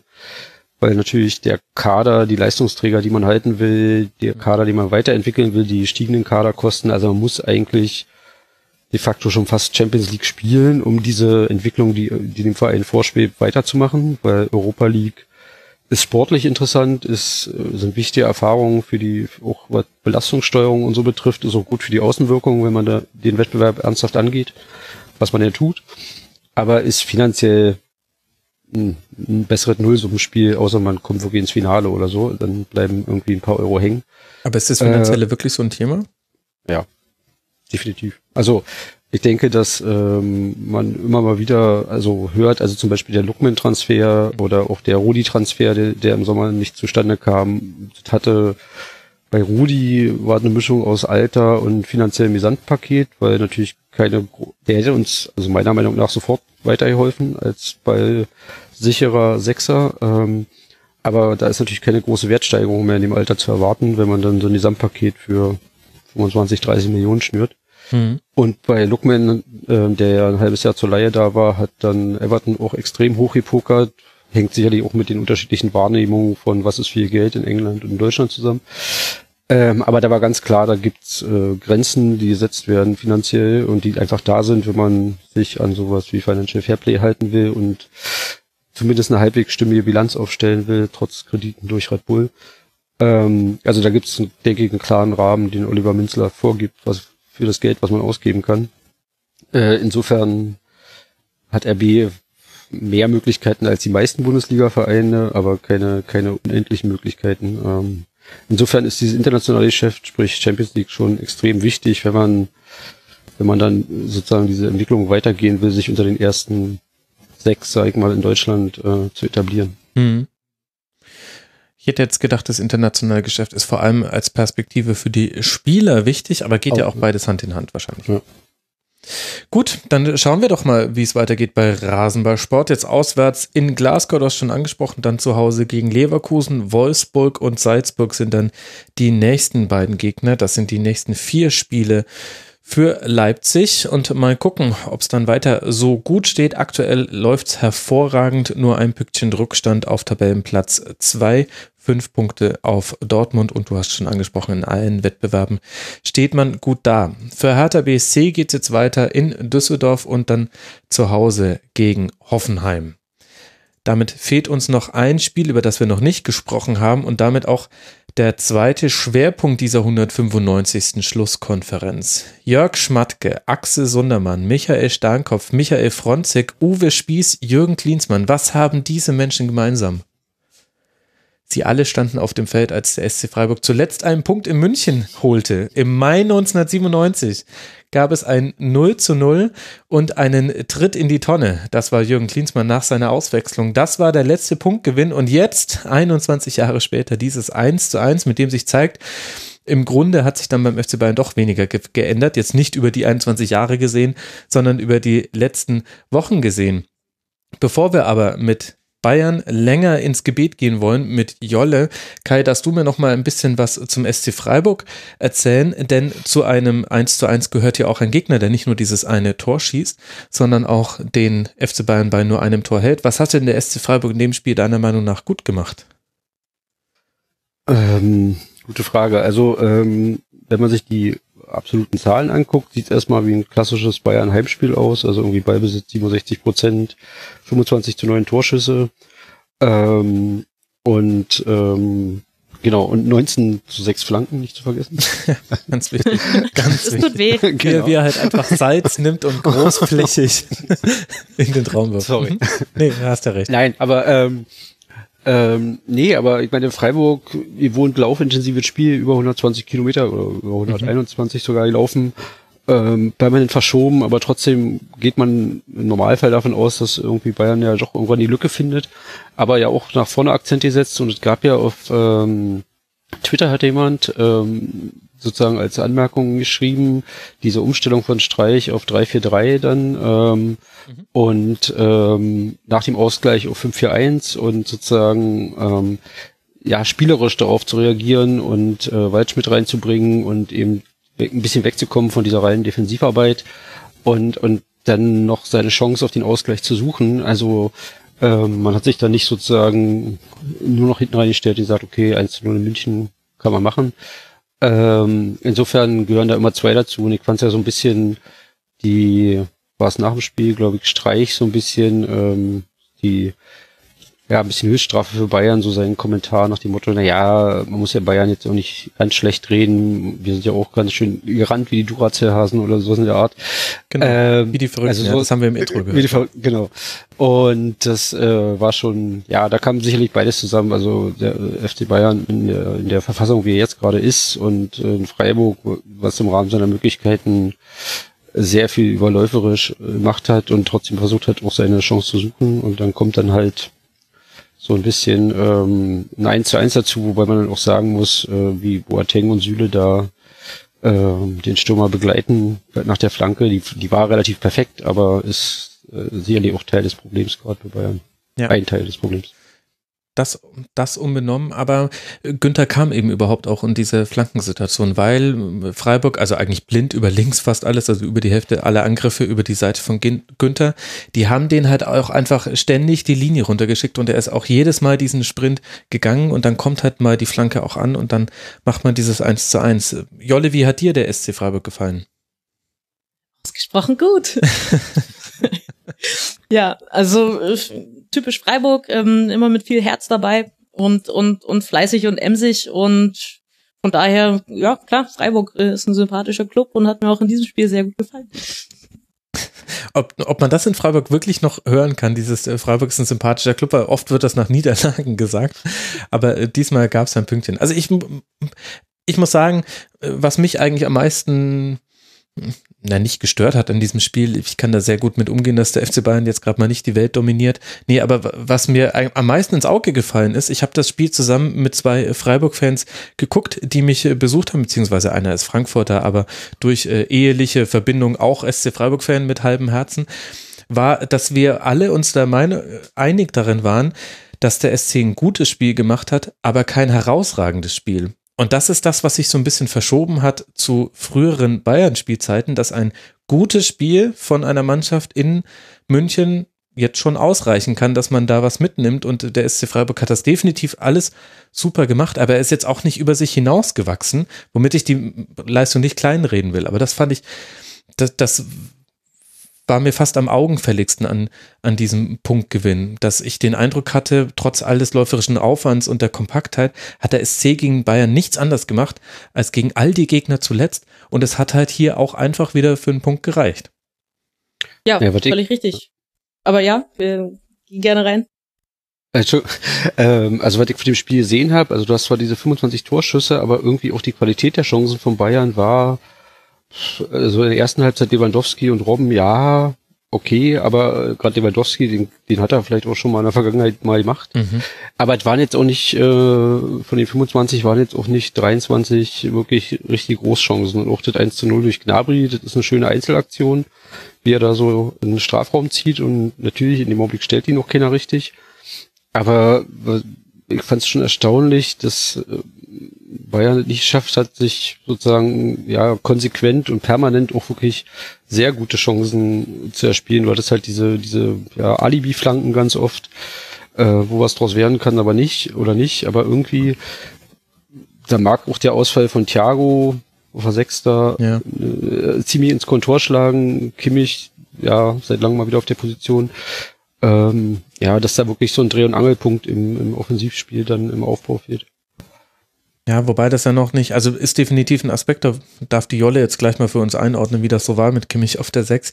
Es ist definitiv ein Aspekt, dass äh, Bayern im Strafraum wenig richtig gute, herausragende Chancen hatte. Also es gab Abschlüsse aus dem Strafraum heraus, aber das war alles nicht so von der höchsten Qualität, was wiederum aber auch zeigt, die Innenverteidigung von Freiburg stand auch wirklich sehr gut. Allein Dominik Heinz hatte 13 klärende Aktionen und mit Ausnahme des Tors hast du den FCB fast gar nicht so wirklich gefährlich im Strafraum gesehen.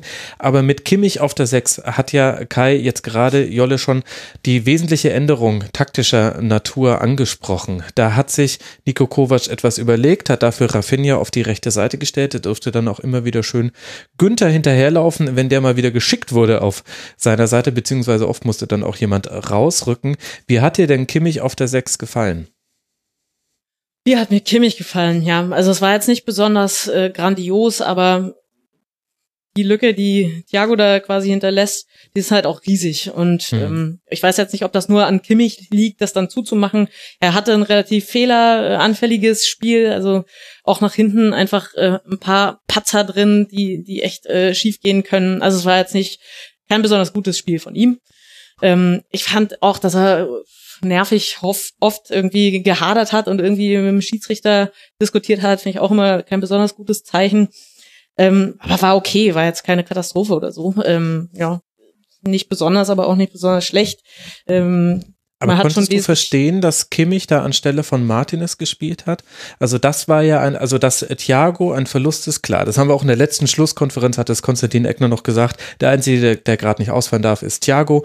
Und ich würde sagen, er wurde bestätigt mit diesem 1 zu 1 gegen den SC Freiburg. Aber man muss ja, man hätte ja Martinez noch auf der Rolle gehabt. Also man hätte Kimmich ja, ja auch, also er muss ja dann nicht auf, auf dem Sechser spielen. Also er hat sich bewusst dafür entschieden, vielleicht mehr offensive Qualität im Spielaufbau gegen das, was Martinez defensiv einfach immer wegräumt. Ja, also das wäre für mich die Begründung, denn ähm, ich glaube, man ist davon ausgegangen, gegen Freiburg Steine klopfen zu müssen, ähm, kreativ was ähm, ja aufziehen zu müssen, äh, gegen eine kompakte Defensive anlaufen zu müssen und dass so viel nach vorne vielleicht von Freiburg nicht kommt, äh, dass jetzt äh, Ravi da permanent gefordert ist, um irgendwas wegzuarbeiten und dass sozusagen ähm, auf dem Niveau Kimmich das wohl auch erledigen kann, gerade weil ja jetzt seine Stammposition äh, Defensive ist. Und dass man ansonsten sich mehr Impulse im Zusammenspiel mit äh, Rames und Sanchez erhofft hat. Ähm, das das wäre für mich die ganz klare Begründung. Also ähm, Javi, also ich fand das neulich so eigenartig, wo Kovac ihn so lobt, so nach dem Motto, also wenn du weiter so spielst, dann machst du richtig viele Spiele. Das war irgendwie so ein so ein Lob und ich denke, na ja, das das ist sein Beruf, äh, den der Zusammenhang liegt tatsächlich auf der Hand und äh, ja, Martinez kommt mir halt mit Ball immer relativ stark sich vor. Ähm, das, äh, das kann täuschen. Also ich frage mich, ob ich da irgendwie zu hart mit ihm ins Gericht gehe, dass er quasi eigentlich viel das Spiel ordnet, was ich dann nicht so wahrnehme. Ähm, also dass, dass mir quasi entgeht, welche guten ähm, Punkte und Elemente er mit ins Bayern-Spiel bringt mhm. und, und ich dann nur sehe, oh Gott, also wie geht Es kann ja auch dieser um? Crouch-Effekt sein, ne? Also du siehst einfach einen Zwei-Meter-Menschen, der versucht, eine kleine Kugel an seinem Bein mhm. zu halten und neben ihm steht halt ein 1,40 Meter Thiago, also gefühlt jetzt, ja. und dem klebt der Ball am Fuß, ja genau der der Körperschwerpunkt. Also äh, für mich von daher einfach dieser offensive Gedanke von Kimmich, ähm, das das kann ich verstehen, dass man ihn da aufstellt. Und irgendwo fand ich, das war jetzt auch nicht das Problem in, in Bayerns Spiel. Hm. Ich Was war denn das allem, Problem? Ich gehe mit allem mit, was ihr vorher gesagt habt, so Alibi-Flanken und ähm, keine Großchancen. Also normalerweise machen sie es dann irgendwann in der Summe äh, und ich glaube, das war so ein bisschen wie bei Augsburg, dass sie dann, als sie geführt haben, dann dachten, naja, jetzt oh, haben wir es ja geschafft. Dank, ja. So, ja, mhm. puh, äh, nochmal gut gegangen, äh, dann können wir uns ja jetzt irgendwie zurücklehnen.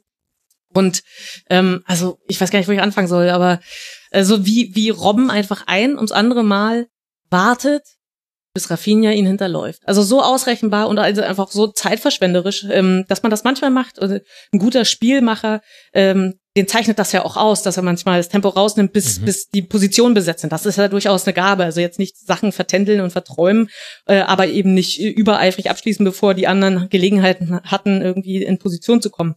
Aber jedes Mal darauf zu warten und, und äh, zum Teil wäre der Weg, also das Vorderlaufen von Rafinha auch eigentlich hätte sich mehr angeboten, aber er merkt schon, ja, Robben will es aber anders haben und dann stehen sich da irgendwie im Weg. Ähm, und dann stehen sie da auch so einigermaßen isoliert auf dem Flügel. Also da, da gab es ganz selten nur mal ein Dreieck dann mit Sanchez oder mit Lewandowski. Also ja. ähm, du spielst ja im Dreieck einfach viel lockerer die Leute aus. Und auf der anderen Seite merkst du eben, dass, dass Alaba und Ribery auch mehr miteinander harmonieren als Alaba und Nabri.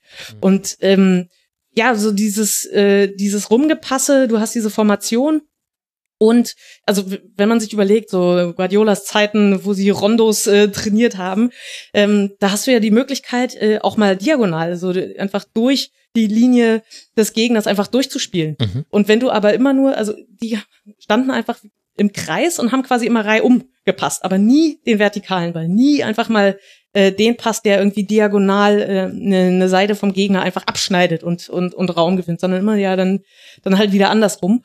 Ähm, Einmal hat Nabri diesen Ball gespielt, hat den, hat den Ball gewonnen und hat dann auf Lewandowski durchgesteckt. Das war das, wo Lewandowski dann wie so Roger Federer, wenn er die äh, Rückhand hinterläuft, um mit der Vorhand äh, peitschen zu können, so hat er dann Lewandowski aufs kurze Eck geschossen, aber nicht ganz so erfolgreich wie Roger Federer.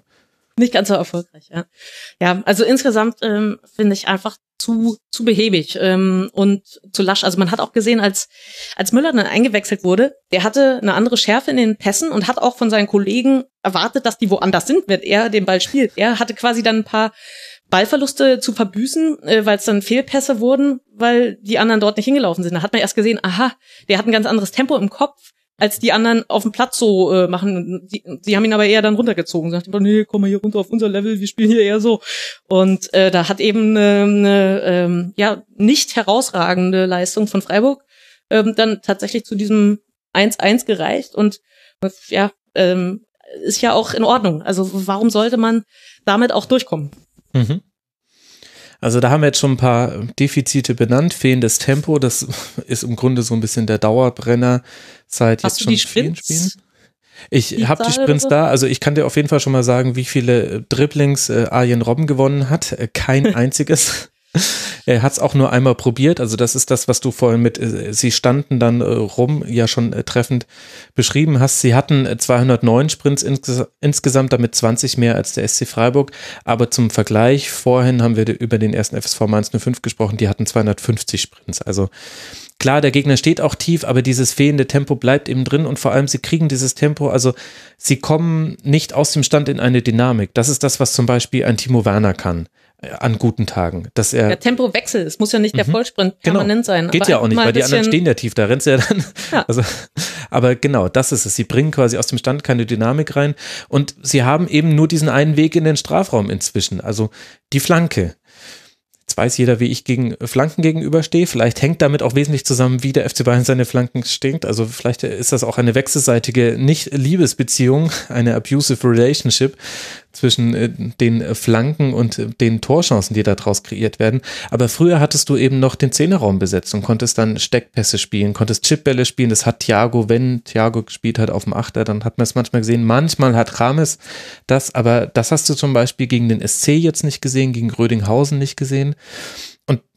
Das sind jetzt so ganz viele Punkte, die wurden eigentlich auch schon recht gut, finde ich, in der Berichterstattung diskutiert. Also wenn sie mal fertig waren mit anderen Dingen, über die sie diskutieren mussten, aber dann wurden ja auch diese Aspekte genannt. Aber jetzt teilen wir mal die Verantwortung dafür auf. Wie viel davon liegt denn deiner Meinung nach beim Trainer und äh, wie viel Prozent liegt's an den Spielern?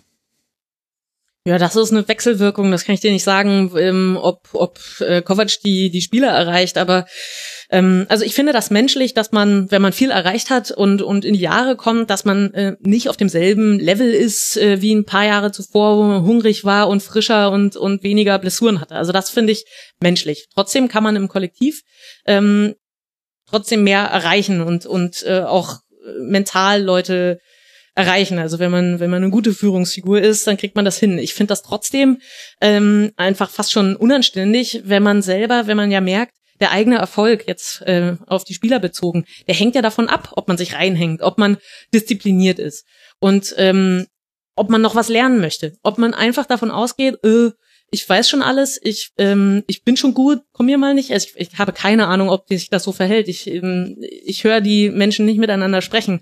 Aber wenn man dann so hört, irgendwie disziplinarische und Kovac wollte eigentlich, dass sie äh, so oder so sich auf Spiele vorbereiten und dann passiert's anders, dann frage ich mich, ähm, äh, ob die Spieler eigentlich merken, dass sie sich ja da ähm, um den eigenen Erfolg bringen. Also was was nützt es denn, wenn sie sagen, ja, ähm, äh, leck mich, mache ich nicht oder so, äh, wenn sie dann ähm, selber das Nachsehen haben und ähm, welchen Impuls es da braucht. Also ich würde schon sagen, dass das in den Bereich des Trainers fällt, äh, die Mannschaft einzustellen und auch Mhm. zu motivieren. Aber eine gewisse ähm, Bringschuld haben die Spieler durchaus auch. Also ich finde es gute, also grundsätzlich gute Frage. Ich finde es bloß so überraschend, weil wenn, wenn man, also von außen dachte, wenn Kovac irgendwas mitbringt, dann ist es auch so ein gewisses vertikales Denken, so ein, so ein Tempo, so ein, ähm, ja, also, und das ist ja genau das, was Bayern gerade abgeht. Und ich bin mir nicht, ich meine, du hast auch einen Kader, der extrem dünn ist. Da wurde im Sommer sicherlich auch vielleicht der ein oder andere Transfer vers versäumt oder verschoben oder wie auch immer. Vielleicht ist es jetzt einfach auch die, du hast, du hast Verletzungen, wie gesagt, Thiago, ähm, Coman, du hast, so. genau, und du hast Leute wie Lewandowski oder so, die eben nicht in Topform sind, ähm, oder schon länger nicht. Ähm, ähm, bei jemanden wie Süle, der jetzt auch da hinten in der Innenverteidigung spielt, ist es wirklich dauerhaft das Niveau, also Bayern-Niveau, mal ganz so das, was, was man da erwartet. Boateng auch nicht mehr der Boateng von vor zwei, drei, vier Jahren. Ähm, also da kommen wirklich so viele Sachen irgendwie gerade zusammen und und du hast halt diese, also was was glaube ich die letzte Saison noch so ein bisschen getragen hat, waren so so die die Überbleibsel der Pep-Zeit. Also das vorhin von diesen von diesen Rondos gesprochen, vom Positionsspiel, von von Automatismen und ähm, das ist jetzt glaube ich so. Da sieht man jetzt wirklich nur noch die die die sehr ähm, lang ja abgeschwächte die Light-Version irgendwie in, in Stückwerk. ja, so Stückwerk immer mal wieder, aber es gibt eben keine, keine Idee, die da wirklich dahinter spiel, steht, sondern es ist eben kein Rondo mehr, was irgendwie in den Strafraum führt, sondern wie du vorhin sagtest, man steht mehr oder weniger irgendwie im Halbkreis und schiebt sich die Bälle zu und kommt irgendwie dann auf irgendwie immer noch eine Passquote von über 90 Prozent, aber die führt ja nirgendwo hin mehr. Also ich würde jetzt nicht mitgehen bei, bei diesem Urteil über Süle. Ähm, finde, ähm, der, der hat schon ein gutes Niveau und ähm, das sind halt so Spieler, an denen ich mich auch hochziehe. Also wenn ich Nabri oder Kimmich oder auch Goretzka und Süle ähm, sehe, dann merke ich ja schon, ähm, dass da ja nicht nur die Altbackenen äh, sind, die alles schon gesehen haben und ähm, die man dann langsam irgendwie in einen alten Stand irgendwie versetzen könnte, ähm, sondern durchaus ähm, coole Spieler, die auch Bock haben und auch ähm, eine hohe Qualität haben. Aber andererseits ist Süle derjenige, der in der Szene in der 88. Minute nicht äh, den Flankenweg mitgeht. Er muss nur mitlaufen mit äh, Höhler und dann fällt dieses Tor nicht. Das sind so kleine Aussetzer, wo auch Nico Kovac äh, ja dann ratlos wirkt nach dem Spiel, wenn er sagt, naja, wir haben besprochen, dass wir drin innen am Mann bleiben müssen und dass wir außen nicht die Flanken zulassen dürfen, weil so spielt der SC Freiburg. Ja, so spielt der SC Freiburg, kann ich bestätigen. Genügend Spiele von denen gesehen. Und das ist, also ich würde dir schon in Teilen recht geben, aber dazu kommt eben auch, dass man sogar bei diesen Spielern gerade das Gefühl hat, es reicht halt auch nicht. Also du musst eben einfach in jeder Situation da sein, außer du führst 3-0. Aber das haben sie sich ja lang genug nicht mehr erarbeitet, dass sie 3-0 geführt haben. Ja, bei, bei mir sind Rot intern wird ja auch einfach ähm, angeprangert, dass man, wenn man schon sagt, gut, das ist vielleicht ein Übergangsjahr, oder langsam äh, müssen wir wirklich den Umbruch für den Umbruch sorgen. Da kann schon mal der ein oder andere Titel dafür draufgehen, ist ja auch in Ordnung. Also selbst wenn jetzt Bayern sagt, unsere Ansprüche sind an andere und wir wollen immer oben ähm, stehen, äh, sei es drum. Aber wenn es schon nicht läuft, dann, dann hätte ich mir auch einfach mehr Mut äh, erwünscht, ähm, Leute ranzuführen, die dann vielleicht in diesem Jahr nicht funktionieren, aber später. Und ähm, das gesteht man sich irgendwie nicht zu. Das gesteht man sich auf der Sportdirektorposition durchaus zu, aber auf dem Platz nicht. Und ähm, das, das frustriert mich einfach. Also ähm, ich, ich werde nie ein schlechtes Wort über Robben verlieren. Und, und auch äh, Ribery hat immer noch, ähm, also die Stringenz, mit der er zur Grundlinie geht, ähm, da machen ihm wenig, wenig Leute was vor. Und das hat immer noch so seine Qualität. Aber warum Gut, klar, wir haben über die Verletzungen gesprochen, aber ähm, ist immer noch ein guter Kader, wo Leute auch äh, nicht zum Zug kommen. Und äh, warum Nabri dann immer erst zu spät kommt, ähm, oder jetzt mal von der, von der zweiten Mannschaft ganz, ganz zu schweigen, äh, einfach um, um so ein bisschen Konkurrenzkampf da auch in den Kader reinzubringen, äh, da, da ist es erstaunlich unmutig. Und ich weiß nicht, in Frankfurt hat Kovac halt schon ja auch äh, die Leute angespornt und, und mhm. wild gemischt und umgestellt. Und das ist jetzt bei Bayern sehr bieder und ich verstehe das, wenn man so in die Jahre kommt, aber da muss man irgendwie für den Umbruch auch sorgen. Ich weiß nicht, ob dann intern zu wenig Vertrauen irgendwie in diesem Prozess besteht, dass man, dass man sich einfach nicht traut, äh, dann auch mal ein schlechtes Ergebnis einzufahren oder so. Aber ähm, man sieht ja, dass es einfach so in sich erstarrt alles, dass das eben auch nicht der Weg sein kann. Mhm. Ich glaube, da ist Kovac auch in einer, in einer wirklich schwierigen Position, weil eigentlich kann es keine Übergangssaison bei Bayern geben, einfach vom Standing her, vom eigenen Anspruch. Und ich glaube schon, dass er in einigen Punkten noch eine andere Idee hat zu spielen, aber jetzt natürlich auch mit schon unter Ergebnisdruck ist. Ähm, und, und, und dann sozusagen schon auch immer wieder auf bewährte Strukturen, auch wenn, wenn erkennbar ist, dass die, dass da Einzelne nicht in Form sind oder bestimmte Sachen nicht mehr funktionieren, ähm, immer wieder drauf setzen muss. Ähm, und weil ich glaube, der, der, der Druck ist in der Tat auf allen Ebenen ein vielfacher als der, den er in Frankfurt erlebt hat, wo man mhm. mit einer Underdog-Truppe äh, aus wie viele Nationalitäten und gescheiterten, bei anderen Vereinen gescheiterten Spielern irgendwie äh, nach vorn spielen konnte. Und ähm, so laufen die Dinge natürlich bei Bayern nicht. Ähm, insofern ist es auch eine schwierige Situation. Und ich bin gespannt, wie man da auch in der Winterpause doch reagiert, sowohl transfermäßig, auch, als auch wie viel ja, wie viel Zeit bekommt so ein Kovac dann noch? Mhm. Also eine ganze Saison, weiß ich nicht. Ähm, mhm.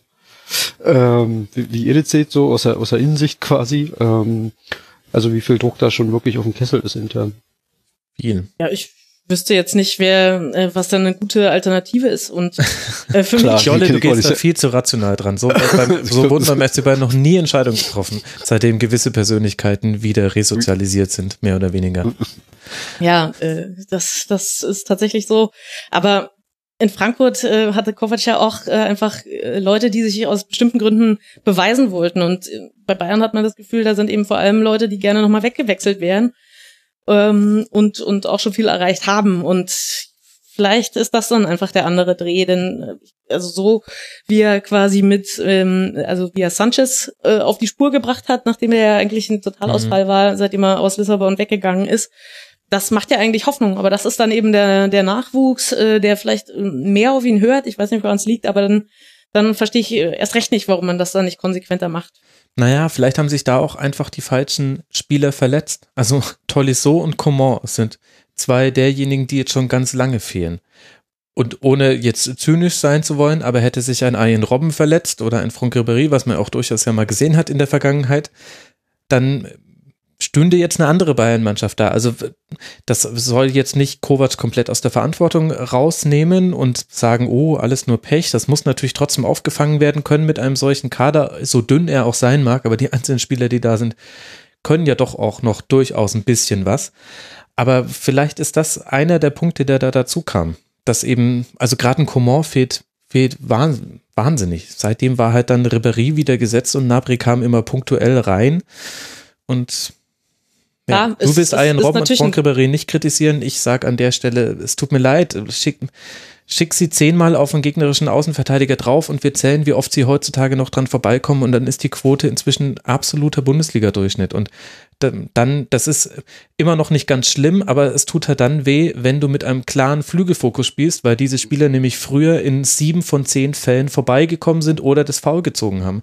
Und jetzt kommen sie in drei von zehn Fällen noch vorbei und du spielst aber mit dem Flügelfokus. Das heißt, du hast viel zu oft, kommt nichts aus deinen Angriffen heraus und ja, sehe ich ganz genauso. Also ich, ich habe nur äh, das, das vorangeschickt, damit irgendwie klar ist, es geht mir überhaupt kein, äh, nicht um Bashing. Also auch ähm, vor nee. der Saison mhm. hat der äh, Kovac auch gesagt, die Professionalität, mit der Robben und der Ehrgeiz, mit der er arbeitet, ähm, fasziniert ihn und, und das glaube ich ihm auch. Ähm, und das wird so sein. Und für mich hat sich dadurch natürlich ein Spieler auch Spielzeit verdient. Aber wenn es dann, wie du sagst, im Ergebnis einfach überhaupt nicht sich durchschlägt, dann ist das egal. Also was heißt egal? Es ist besser als jemand, der sich beim Training hängen lässt. Aber ähm, das darf eigentlich nicht dazu führen, dass er immer spielt. Und dann kommt noch ein zweiter Punkt mit dazu, den ich noch gerne mit dir diskutieren würde, Jolle, nämlich die Frage, wie, welche taktische Flexibilität könnte man erwarten? Also es gibt ja zwei Grundschulen, würde ich jetzt mal sagen, der Fußballtaktik. Das eine sind die Trainer, die ein taktisches Konzept etablieren, weil sie es für das Überlegene halten in der aktuellen Phase des Fußballs und dann weichen sie davon Ungarn ab. Beispiel dafür Peter Bosch haben wir davon schon angesprochen. Da wird dann auch mal eine Niederlage im Europa League Finale gegen Manchester United fast eingepreist. Und es gibt dann die Spieler, die pro Gegner anders aufstellen. Ein Julian Nagelsmann holt gegen Leverkusen auf einmal Nordfight auf eine Sechserposition. Äh, okay, interessant. Gucken wir uns alles mal an. Und, und verändert dann im Spiel auch noch viel. Flo Kofeld und so weiter und so fort. Und beim FC Bayern habe ich den Eindruck, so spezielle Ansagen, je nachdem, auf welchen Gegner man da trifft, gibt es überhaupt nicht mehr. Und das bringt dann, vor allem wenn man gegen sehr gute Gegner spielt, wie zum Beispiel Ajax, fördert das eine ganze Reihe von Problemen zutage, die man mit ein paar Umstellungen vielleicht hätte antizipieren können.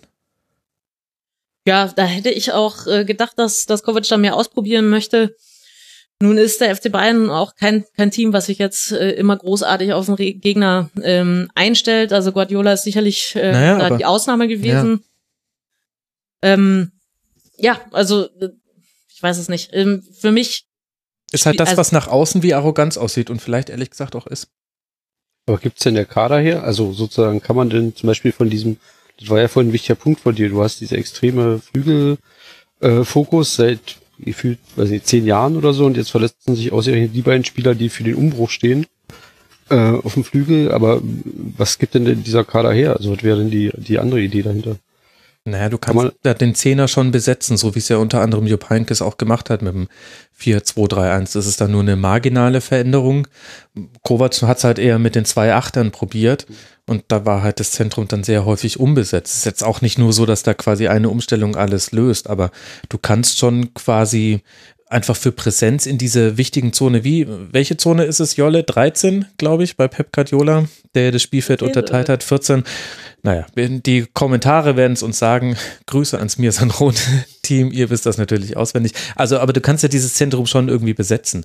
Und da musst du ja nicht komplett den Flügelfokus auch aufgeben, aber also man hätte ja, schon also reagieren können. Klar, irgendwie, äh, äh, eigentlich sind ja auch ähm, einige, wenn man Martinez jetzt noch dazu zählt, äh, Innenverteidiger da gewesen, um vielleicht auch mit einer Dreierkette ja. zu spielen. Mhm. Und äh, wenn die Leute sich anständig bewegen, dann ist das, glaube ich, nicht so wichtig, ob du einen äh, Zehner oder zwei Achter hast. Ähm, wenn, wenn die Leute die Wege machen und, und in die Lücken vorstoßen. Und die machen sie nicht. Ich weiß nicht, ob der, mhm. der Trainer im Gegensatz zu Lucien Favre zu wenig an diesen Details arbeitet, um, um das sozusagen einzuschleifen. Also das hat einen schlechten Klang, einschleifen im Sinne von ermüdend und ermattend, aber einfach Dinge zu üben. Man muss Sachen üben, damit sie funktionieren und, ähm, und auch unterbrechen, wenn es nicht funktioniert. Also klares Feedback, also klare Vorgaben, wie hätte ich's gern und dann äh, Hilfestellung, wie kommen wir da hin und war es richtig, war es falsch und nicht nur, hey, ihr seid ja Vollprofis, Macht ihr das? Das weiß ich nicht, wie es abläuft. Ich habe keine Ahnung, wie er, wie er trainiert. Ähm, aber offensichtlich, äh, also ob, ob er die Vorgaben macht und die Mannschaft folgt nicht oder ob sie es nicht hinkriegen, ich weiß es nicht, aber auf jeden Fall werden die richtigen Laufwege nicht, nicht gemacht und, und lang genug war das Feedback eben, naja, irgendwie gewinnen wir es doch, wir sind ja immer noch vorne mit dabei. Ähm, ich bin gespannt, wie das gegen Dortmund aussieht. Äh, in der Verfassung würde ich sagen, sind sie eigentlich chancenlos, aber dann haben sie ja schon das Talent, sich halt zu den besonderen Anlässen ähm, dann doch den Arsch aufzureißen, dass es dann halt anders aussieht. Ja, also wo da Henne und Ei irgendwie miteinander verbandelt sind, das weiß ich ja auch nicht. Hm. Ich finde es auch schwierig, dieses Binnenklima zu bewerten, auch weil es so ein bisschen müßig ist. Also hier ging in München gingen die Geschichten unter Journalisten sehr schnell rum, dass sich wieder Spieler beschwert hätten, dass äh, kein Offensivplan vorläge. Wenn man aber länger mit dem FC Bayern zu tun hat, dann weiß man, die beschweren sich wirklich über alles sofort und äh, schieben dann gerne eben auch da die Verantwortung weiter. Deswegen gucke ich dann eben ganz gerne, was sieht man auf dem Spielfeld und da ist es dann da ist die Diagnose, du siehst wenig Einstudiertes, wenig Automatismen, das ist sogar immer weniger geworden in der Saison. Also zum Beginn der Saison hat das noch ganz gut geklappt, gegen Hoffenheim, gegen Stuttgart, auf Schalke dann schon wieder nur noch so in Ansätzen und jetzt wurde es immer weniger. Und ich finde übrigens auch, dass in jeder Partie die ersten zehn Minuten, dass das dann ja. Und dann irgendwie äh, so. Äh, Vielleicht sind die Spieler auch dement, wer weiß ja, vielleicht reicht es halt einfach nur, also ist es nicht eingeschärft genug, dass man dann wieder in, in schlechte Gewohnheiten verfällt, weil die ersten zehn Minuten sehen meistens gut aus. Mhm. Aber man hat halt wenig so orchestrierte Läufe und, und, und das sind ja Kleinigkeiten. Also, äh, dass du bei, wenn, wenn hinten die Innenverteidiger den Ball haben, dann hast du unter Guardiola zum Beispiel ganz häufig gesehen, dass Lewandowski und Müller oder egal wer auf jeden Fall da ungefähr in der Nähe von Lewandowski war, die sind beide diagonal losgelaufen für den Ball jeweils auf den, in die Richtung des spielstarken Fußes. Also sprich, wenn, wenn der Ball auf dem, von einem Linksfuß geschlagen wurde, dann sind sie nach rechts gelaufen und wenn er von einem Rechtsfuß geschlagen wurde, dann sind sie nach links gelaufen. So Kleinigkeiten. Und sowas siehst du gerade gar nicht im, im Spiel des FC Bayern. Und da ist mir dann eigentlich auch die Antwort auf die Frage, liegt das daran, dass die Spieler nicht wollen, dass sie, dass sie den Trainer nicht erreichen, dass irgendjemand irgendwas Doofes gepostet hat? Das ist mir dann ehrlich gesagt egal. Die Diagnose bleibt ja bestehen, dass die Automatismen nicht da sind. Mhm. Was ist denn deine Prognose, wenn wir jetzt die Diagnose damit so ein bisschen abschließen wollen, für, ja, machen wir es mal am Trainer fest, für Nico Kovac? Also ich wüsste nicht, warum man ihn rauswerfen soll. Ähm, also, ja. ja. Gut, außer, außer alles, was wir gerade besprochen haben. Nee, ich glaube halt irgendwie nicht, dass der Nächste dann kommt und sagt so, äh, auf geht's, jetzt machen wir es so. Also das sind sozusagen der Trainer, der den frischen Wind reinbringt. Ich wünsche mir, dass sie sich einfach zusammenraufen und äh, da so durch so eine Feuertaufe gehen. Äh, vielleicht ja durch eine kalte Dusche von Dortmund oder so. Ähm, denn ich glaube, dass wenn man also dass so viel nicht fehlt, also bei all dem äh, Lamentieren gerade über oh, und Robben und Ribery sind so alt und so weiter, ähm, da werden ja auch Verletzte zurückkommen, ähm, Davies wird in, im Winter dazukommen und äh, ja, also ich habe schon Hoffnung, dass, ähm, dass sie sich da was ausdenken und dass man nicht einfach nur die ähm, auf die Uhr guckt und abwartet und denkt, na hoffentlich wird es irgendwie später besser. Ich wüsste jetzt nicht, wer kommen soll, um ihn da ein bisschen ähm, Dampf unterm Hintern zu machen. Mhm. Und ich, ähm, also ich habe am Anfang die Entscheidung für Kovac nicht nicht verstanden. War dann, als er kam, eigentlich schon ähm, positiv überrascht und und denke, er ist auch irgendwie ja ein eloquenter, smarter, guter Typ, der in Frankfurt auch bewiesen hat, dass er was kann. Mhm. Und äh, würde mir einfach wünschen, dass die, ähm, dass die da zusammenfinden. Weil ich auch einfach niemanden sehe, der jetzt einfach einfliegt und das Ding irgendwie rumreißt. Ja. Da hat man es ja ein bisschen verschlafen in früheren Zeiten. Das stimmt, also die Trainerfindung äh, könnte man da ruhig auch nochmal thematisieren, wie das eigentlich so lief in der letzten Saison ich halte da jetzt mal dagegen, Jolle. Und, und ich möchte gleich vorausschicken, mir tut Nico Kovac in dieser Gesamtsumme am meisten leid. Denn wann hat man das schon mal, dass ein Trainer zum FC Bayern kommt? Er bekommt keinen Spieler dazu. Leon Goretzka, okay, aber ansonsten wurde, wurde nicht weiter der Kader verstärkt. Das gab es ganz selten. Wie man jetzt so hört, hatte er durchaus ein paar Spielerwünsche. Da wurde ihm gesagt, ach, aus verschiedenen Gründen wollen wir das jetzt nicht die genauen Gründe kenne ich nicht. Deswegen äh, tut er mir leid, aber der Grund, warum ich glaube, das kann so nicht gut gehen auf Dauer, ist der Trend aus den letzten Wochen. Es hat sich nichts Grundlegendes verändert. Und, und das Grundlegende ist das, was beim Trainer liegt. Und ob das dann daran liegt, weil er es nicht trainieren lässt, weil er es vielleicht gar nicht will oder weil er die Mannschaft nicht erreicht, das ist dann unerheblich. Aber das Positionsspiel von Bayern ist unter aller Sau. Die, die Automatismen sind nicht vorhanden und im Grunde ist alles so gekommen, wie man es erwarten konnte. Nach diesem 0 zu 3 zu Hause gegen Gladbach haben ja noch viele Beobachter gesagt, naja, gegen Wolfsburg, Athen, Mainz, Rödinghausen, Freiburg, da, da wursteln sie sich irgendwie so durch und dann knallt's gegen Dortmund. Und mein Gefühl ist, dass das genauso kommt. Und dann, dann sind, wären das sieben Punkte Rückstand. Und das ist der Zeitpunkt, wo ein Bayern-Trainer immer gehen muss. Oder musste ja, in der. Vergangenheit. Und du denkst dann natürlich schon weiter, wer soll denn an der Stelle kommen? Aber wie gesagt, so werden ja Entscheidungen hier nicht gefällt in München. Also da bist du auch zu weit weg, Jolle, das merkt man eindeutig. aber es ist so ein bisschen das Lopetegui-Argument, ne? Also so, wir verkaufen Ronaldo und geben dir niemand Neues, aber mach mal, und die Truppe ist übrigens ja, alt geworden. Genau. Aber das wäre ja vielleicht auch ein Trainer, wobei er wahrscheinlich, wahrscheinlich wird Deutsch ja wieder eine der Komponenten sein, die der entsprechende ja. Trainer ähm, sprechen muss. Ganz kurz noch zum Schluss. Welche Verantwortung tragen denn deiner Meinung nach äh, Karl-Heinz Rummenigge und Uli Hoeneß plus dieser andere, ach ja, Hasan Salihamidzic? Brazzo. ähm, ja, also mit denen werde ich mich nicht mehr großartig anfreunden können, glaube ich. Äh, mit allen dreien. in dieser Fankarriere. Ja, ich versuche hauptsächlich wegzuhören, wenn sie sich irgendwie ähm, abseits vom Fußball zu irgendwas äußern, weil das meistens wirklich einfach ähm, ja schon also wirklich äh, unverantwortlich ist, wenn, wenn wir mal auf das Gesamtgesellschaftliche gucken, mit mhm. welchen Problemen wir uns rumschlagen können und dann manchmal so Trumpismen da irgendwie einzuschlagen, einfach ähm, völlig daneben irgendwelche ähm, ja, Szenarien aufzumachen, die irgendwie nicht notwendig sind. Das trägt vielleicht auch dazu bei, dass sie ähm, dass die Mannschaft auch Ausreden hat, äh, wenn, wenn sie wieder mit einer Pressekonferenz um die Ecke kommen. Äh, über Klar, die, wenn die verrückte Katzenlady dein Boss ist, dann kann es ja nicht an dir liegen.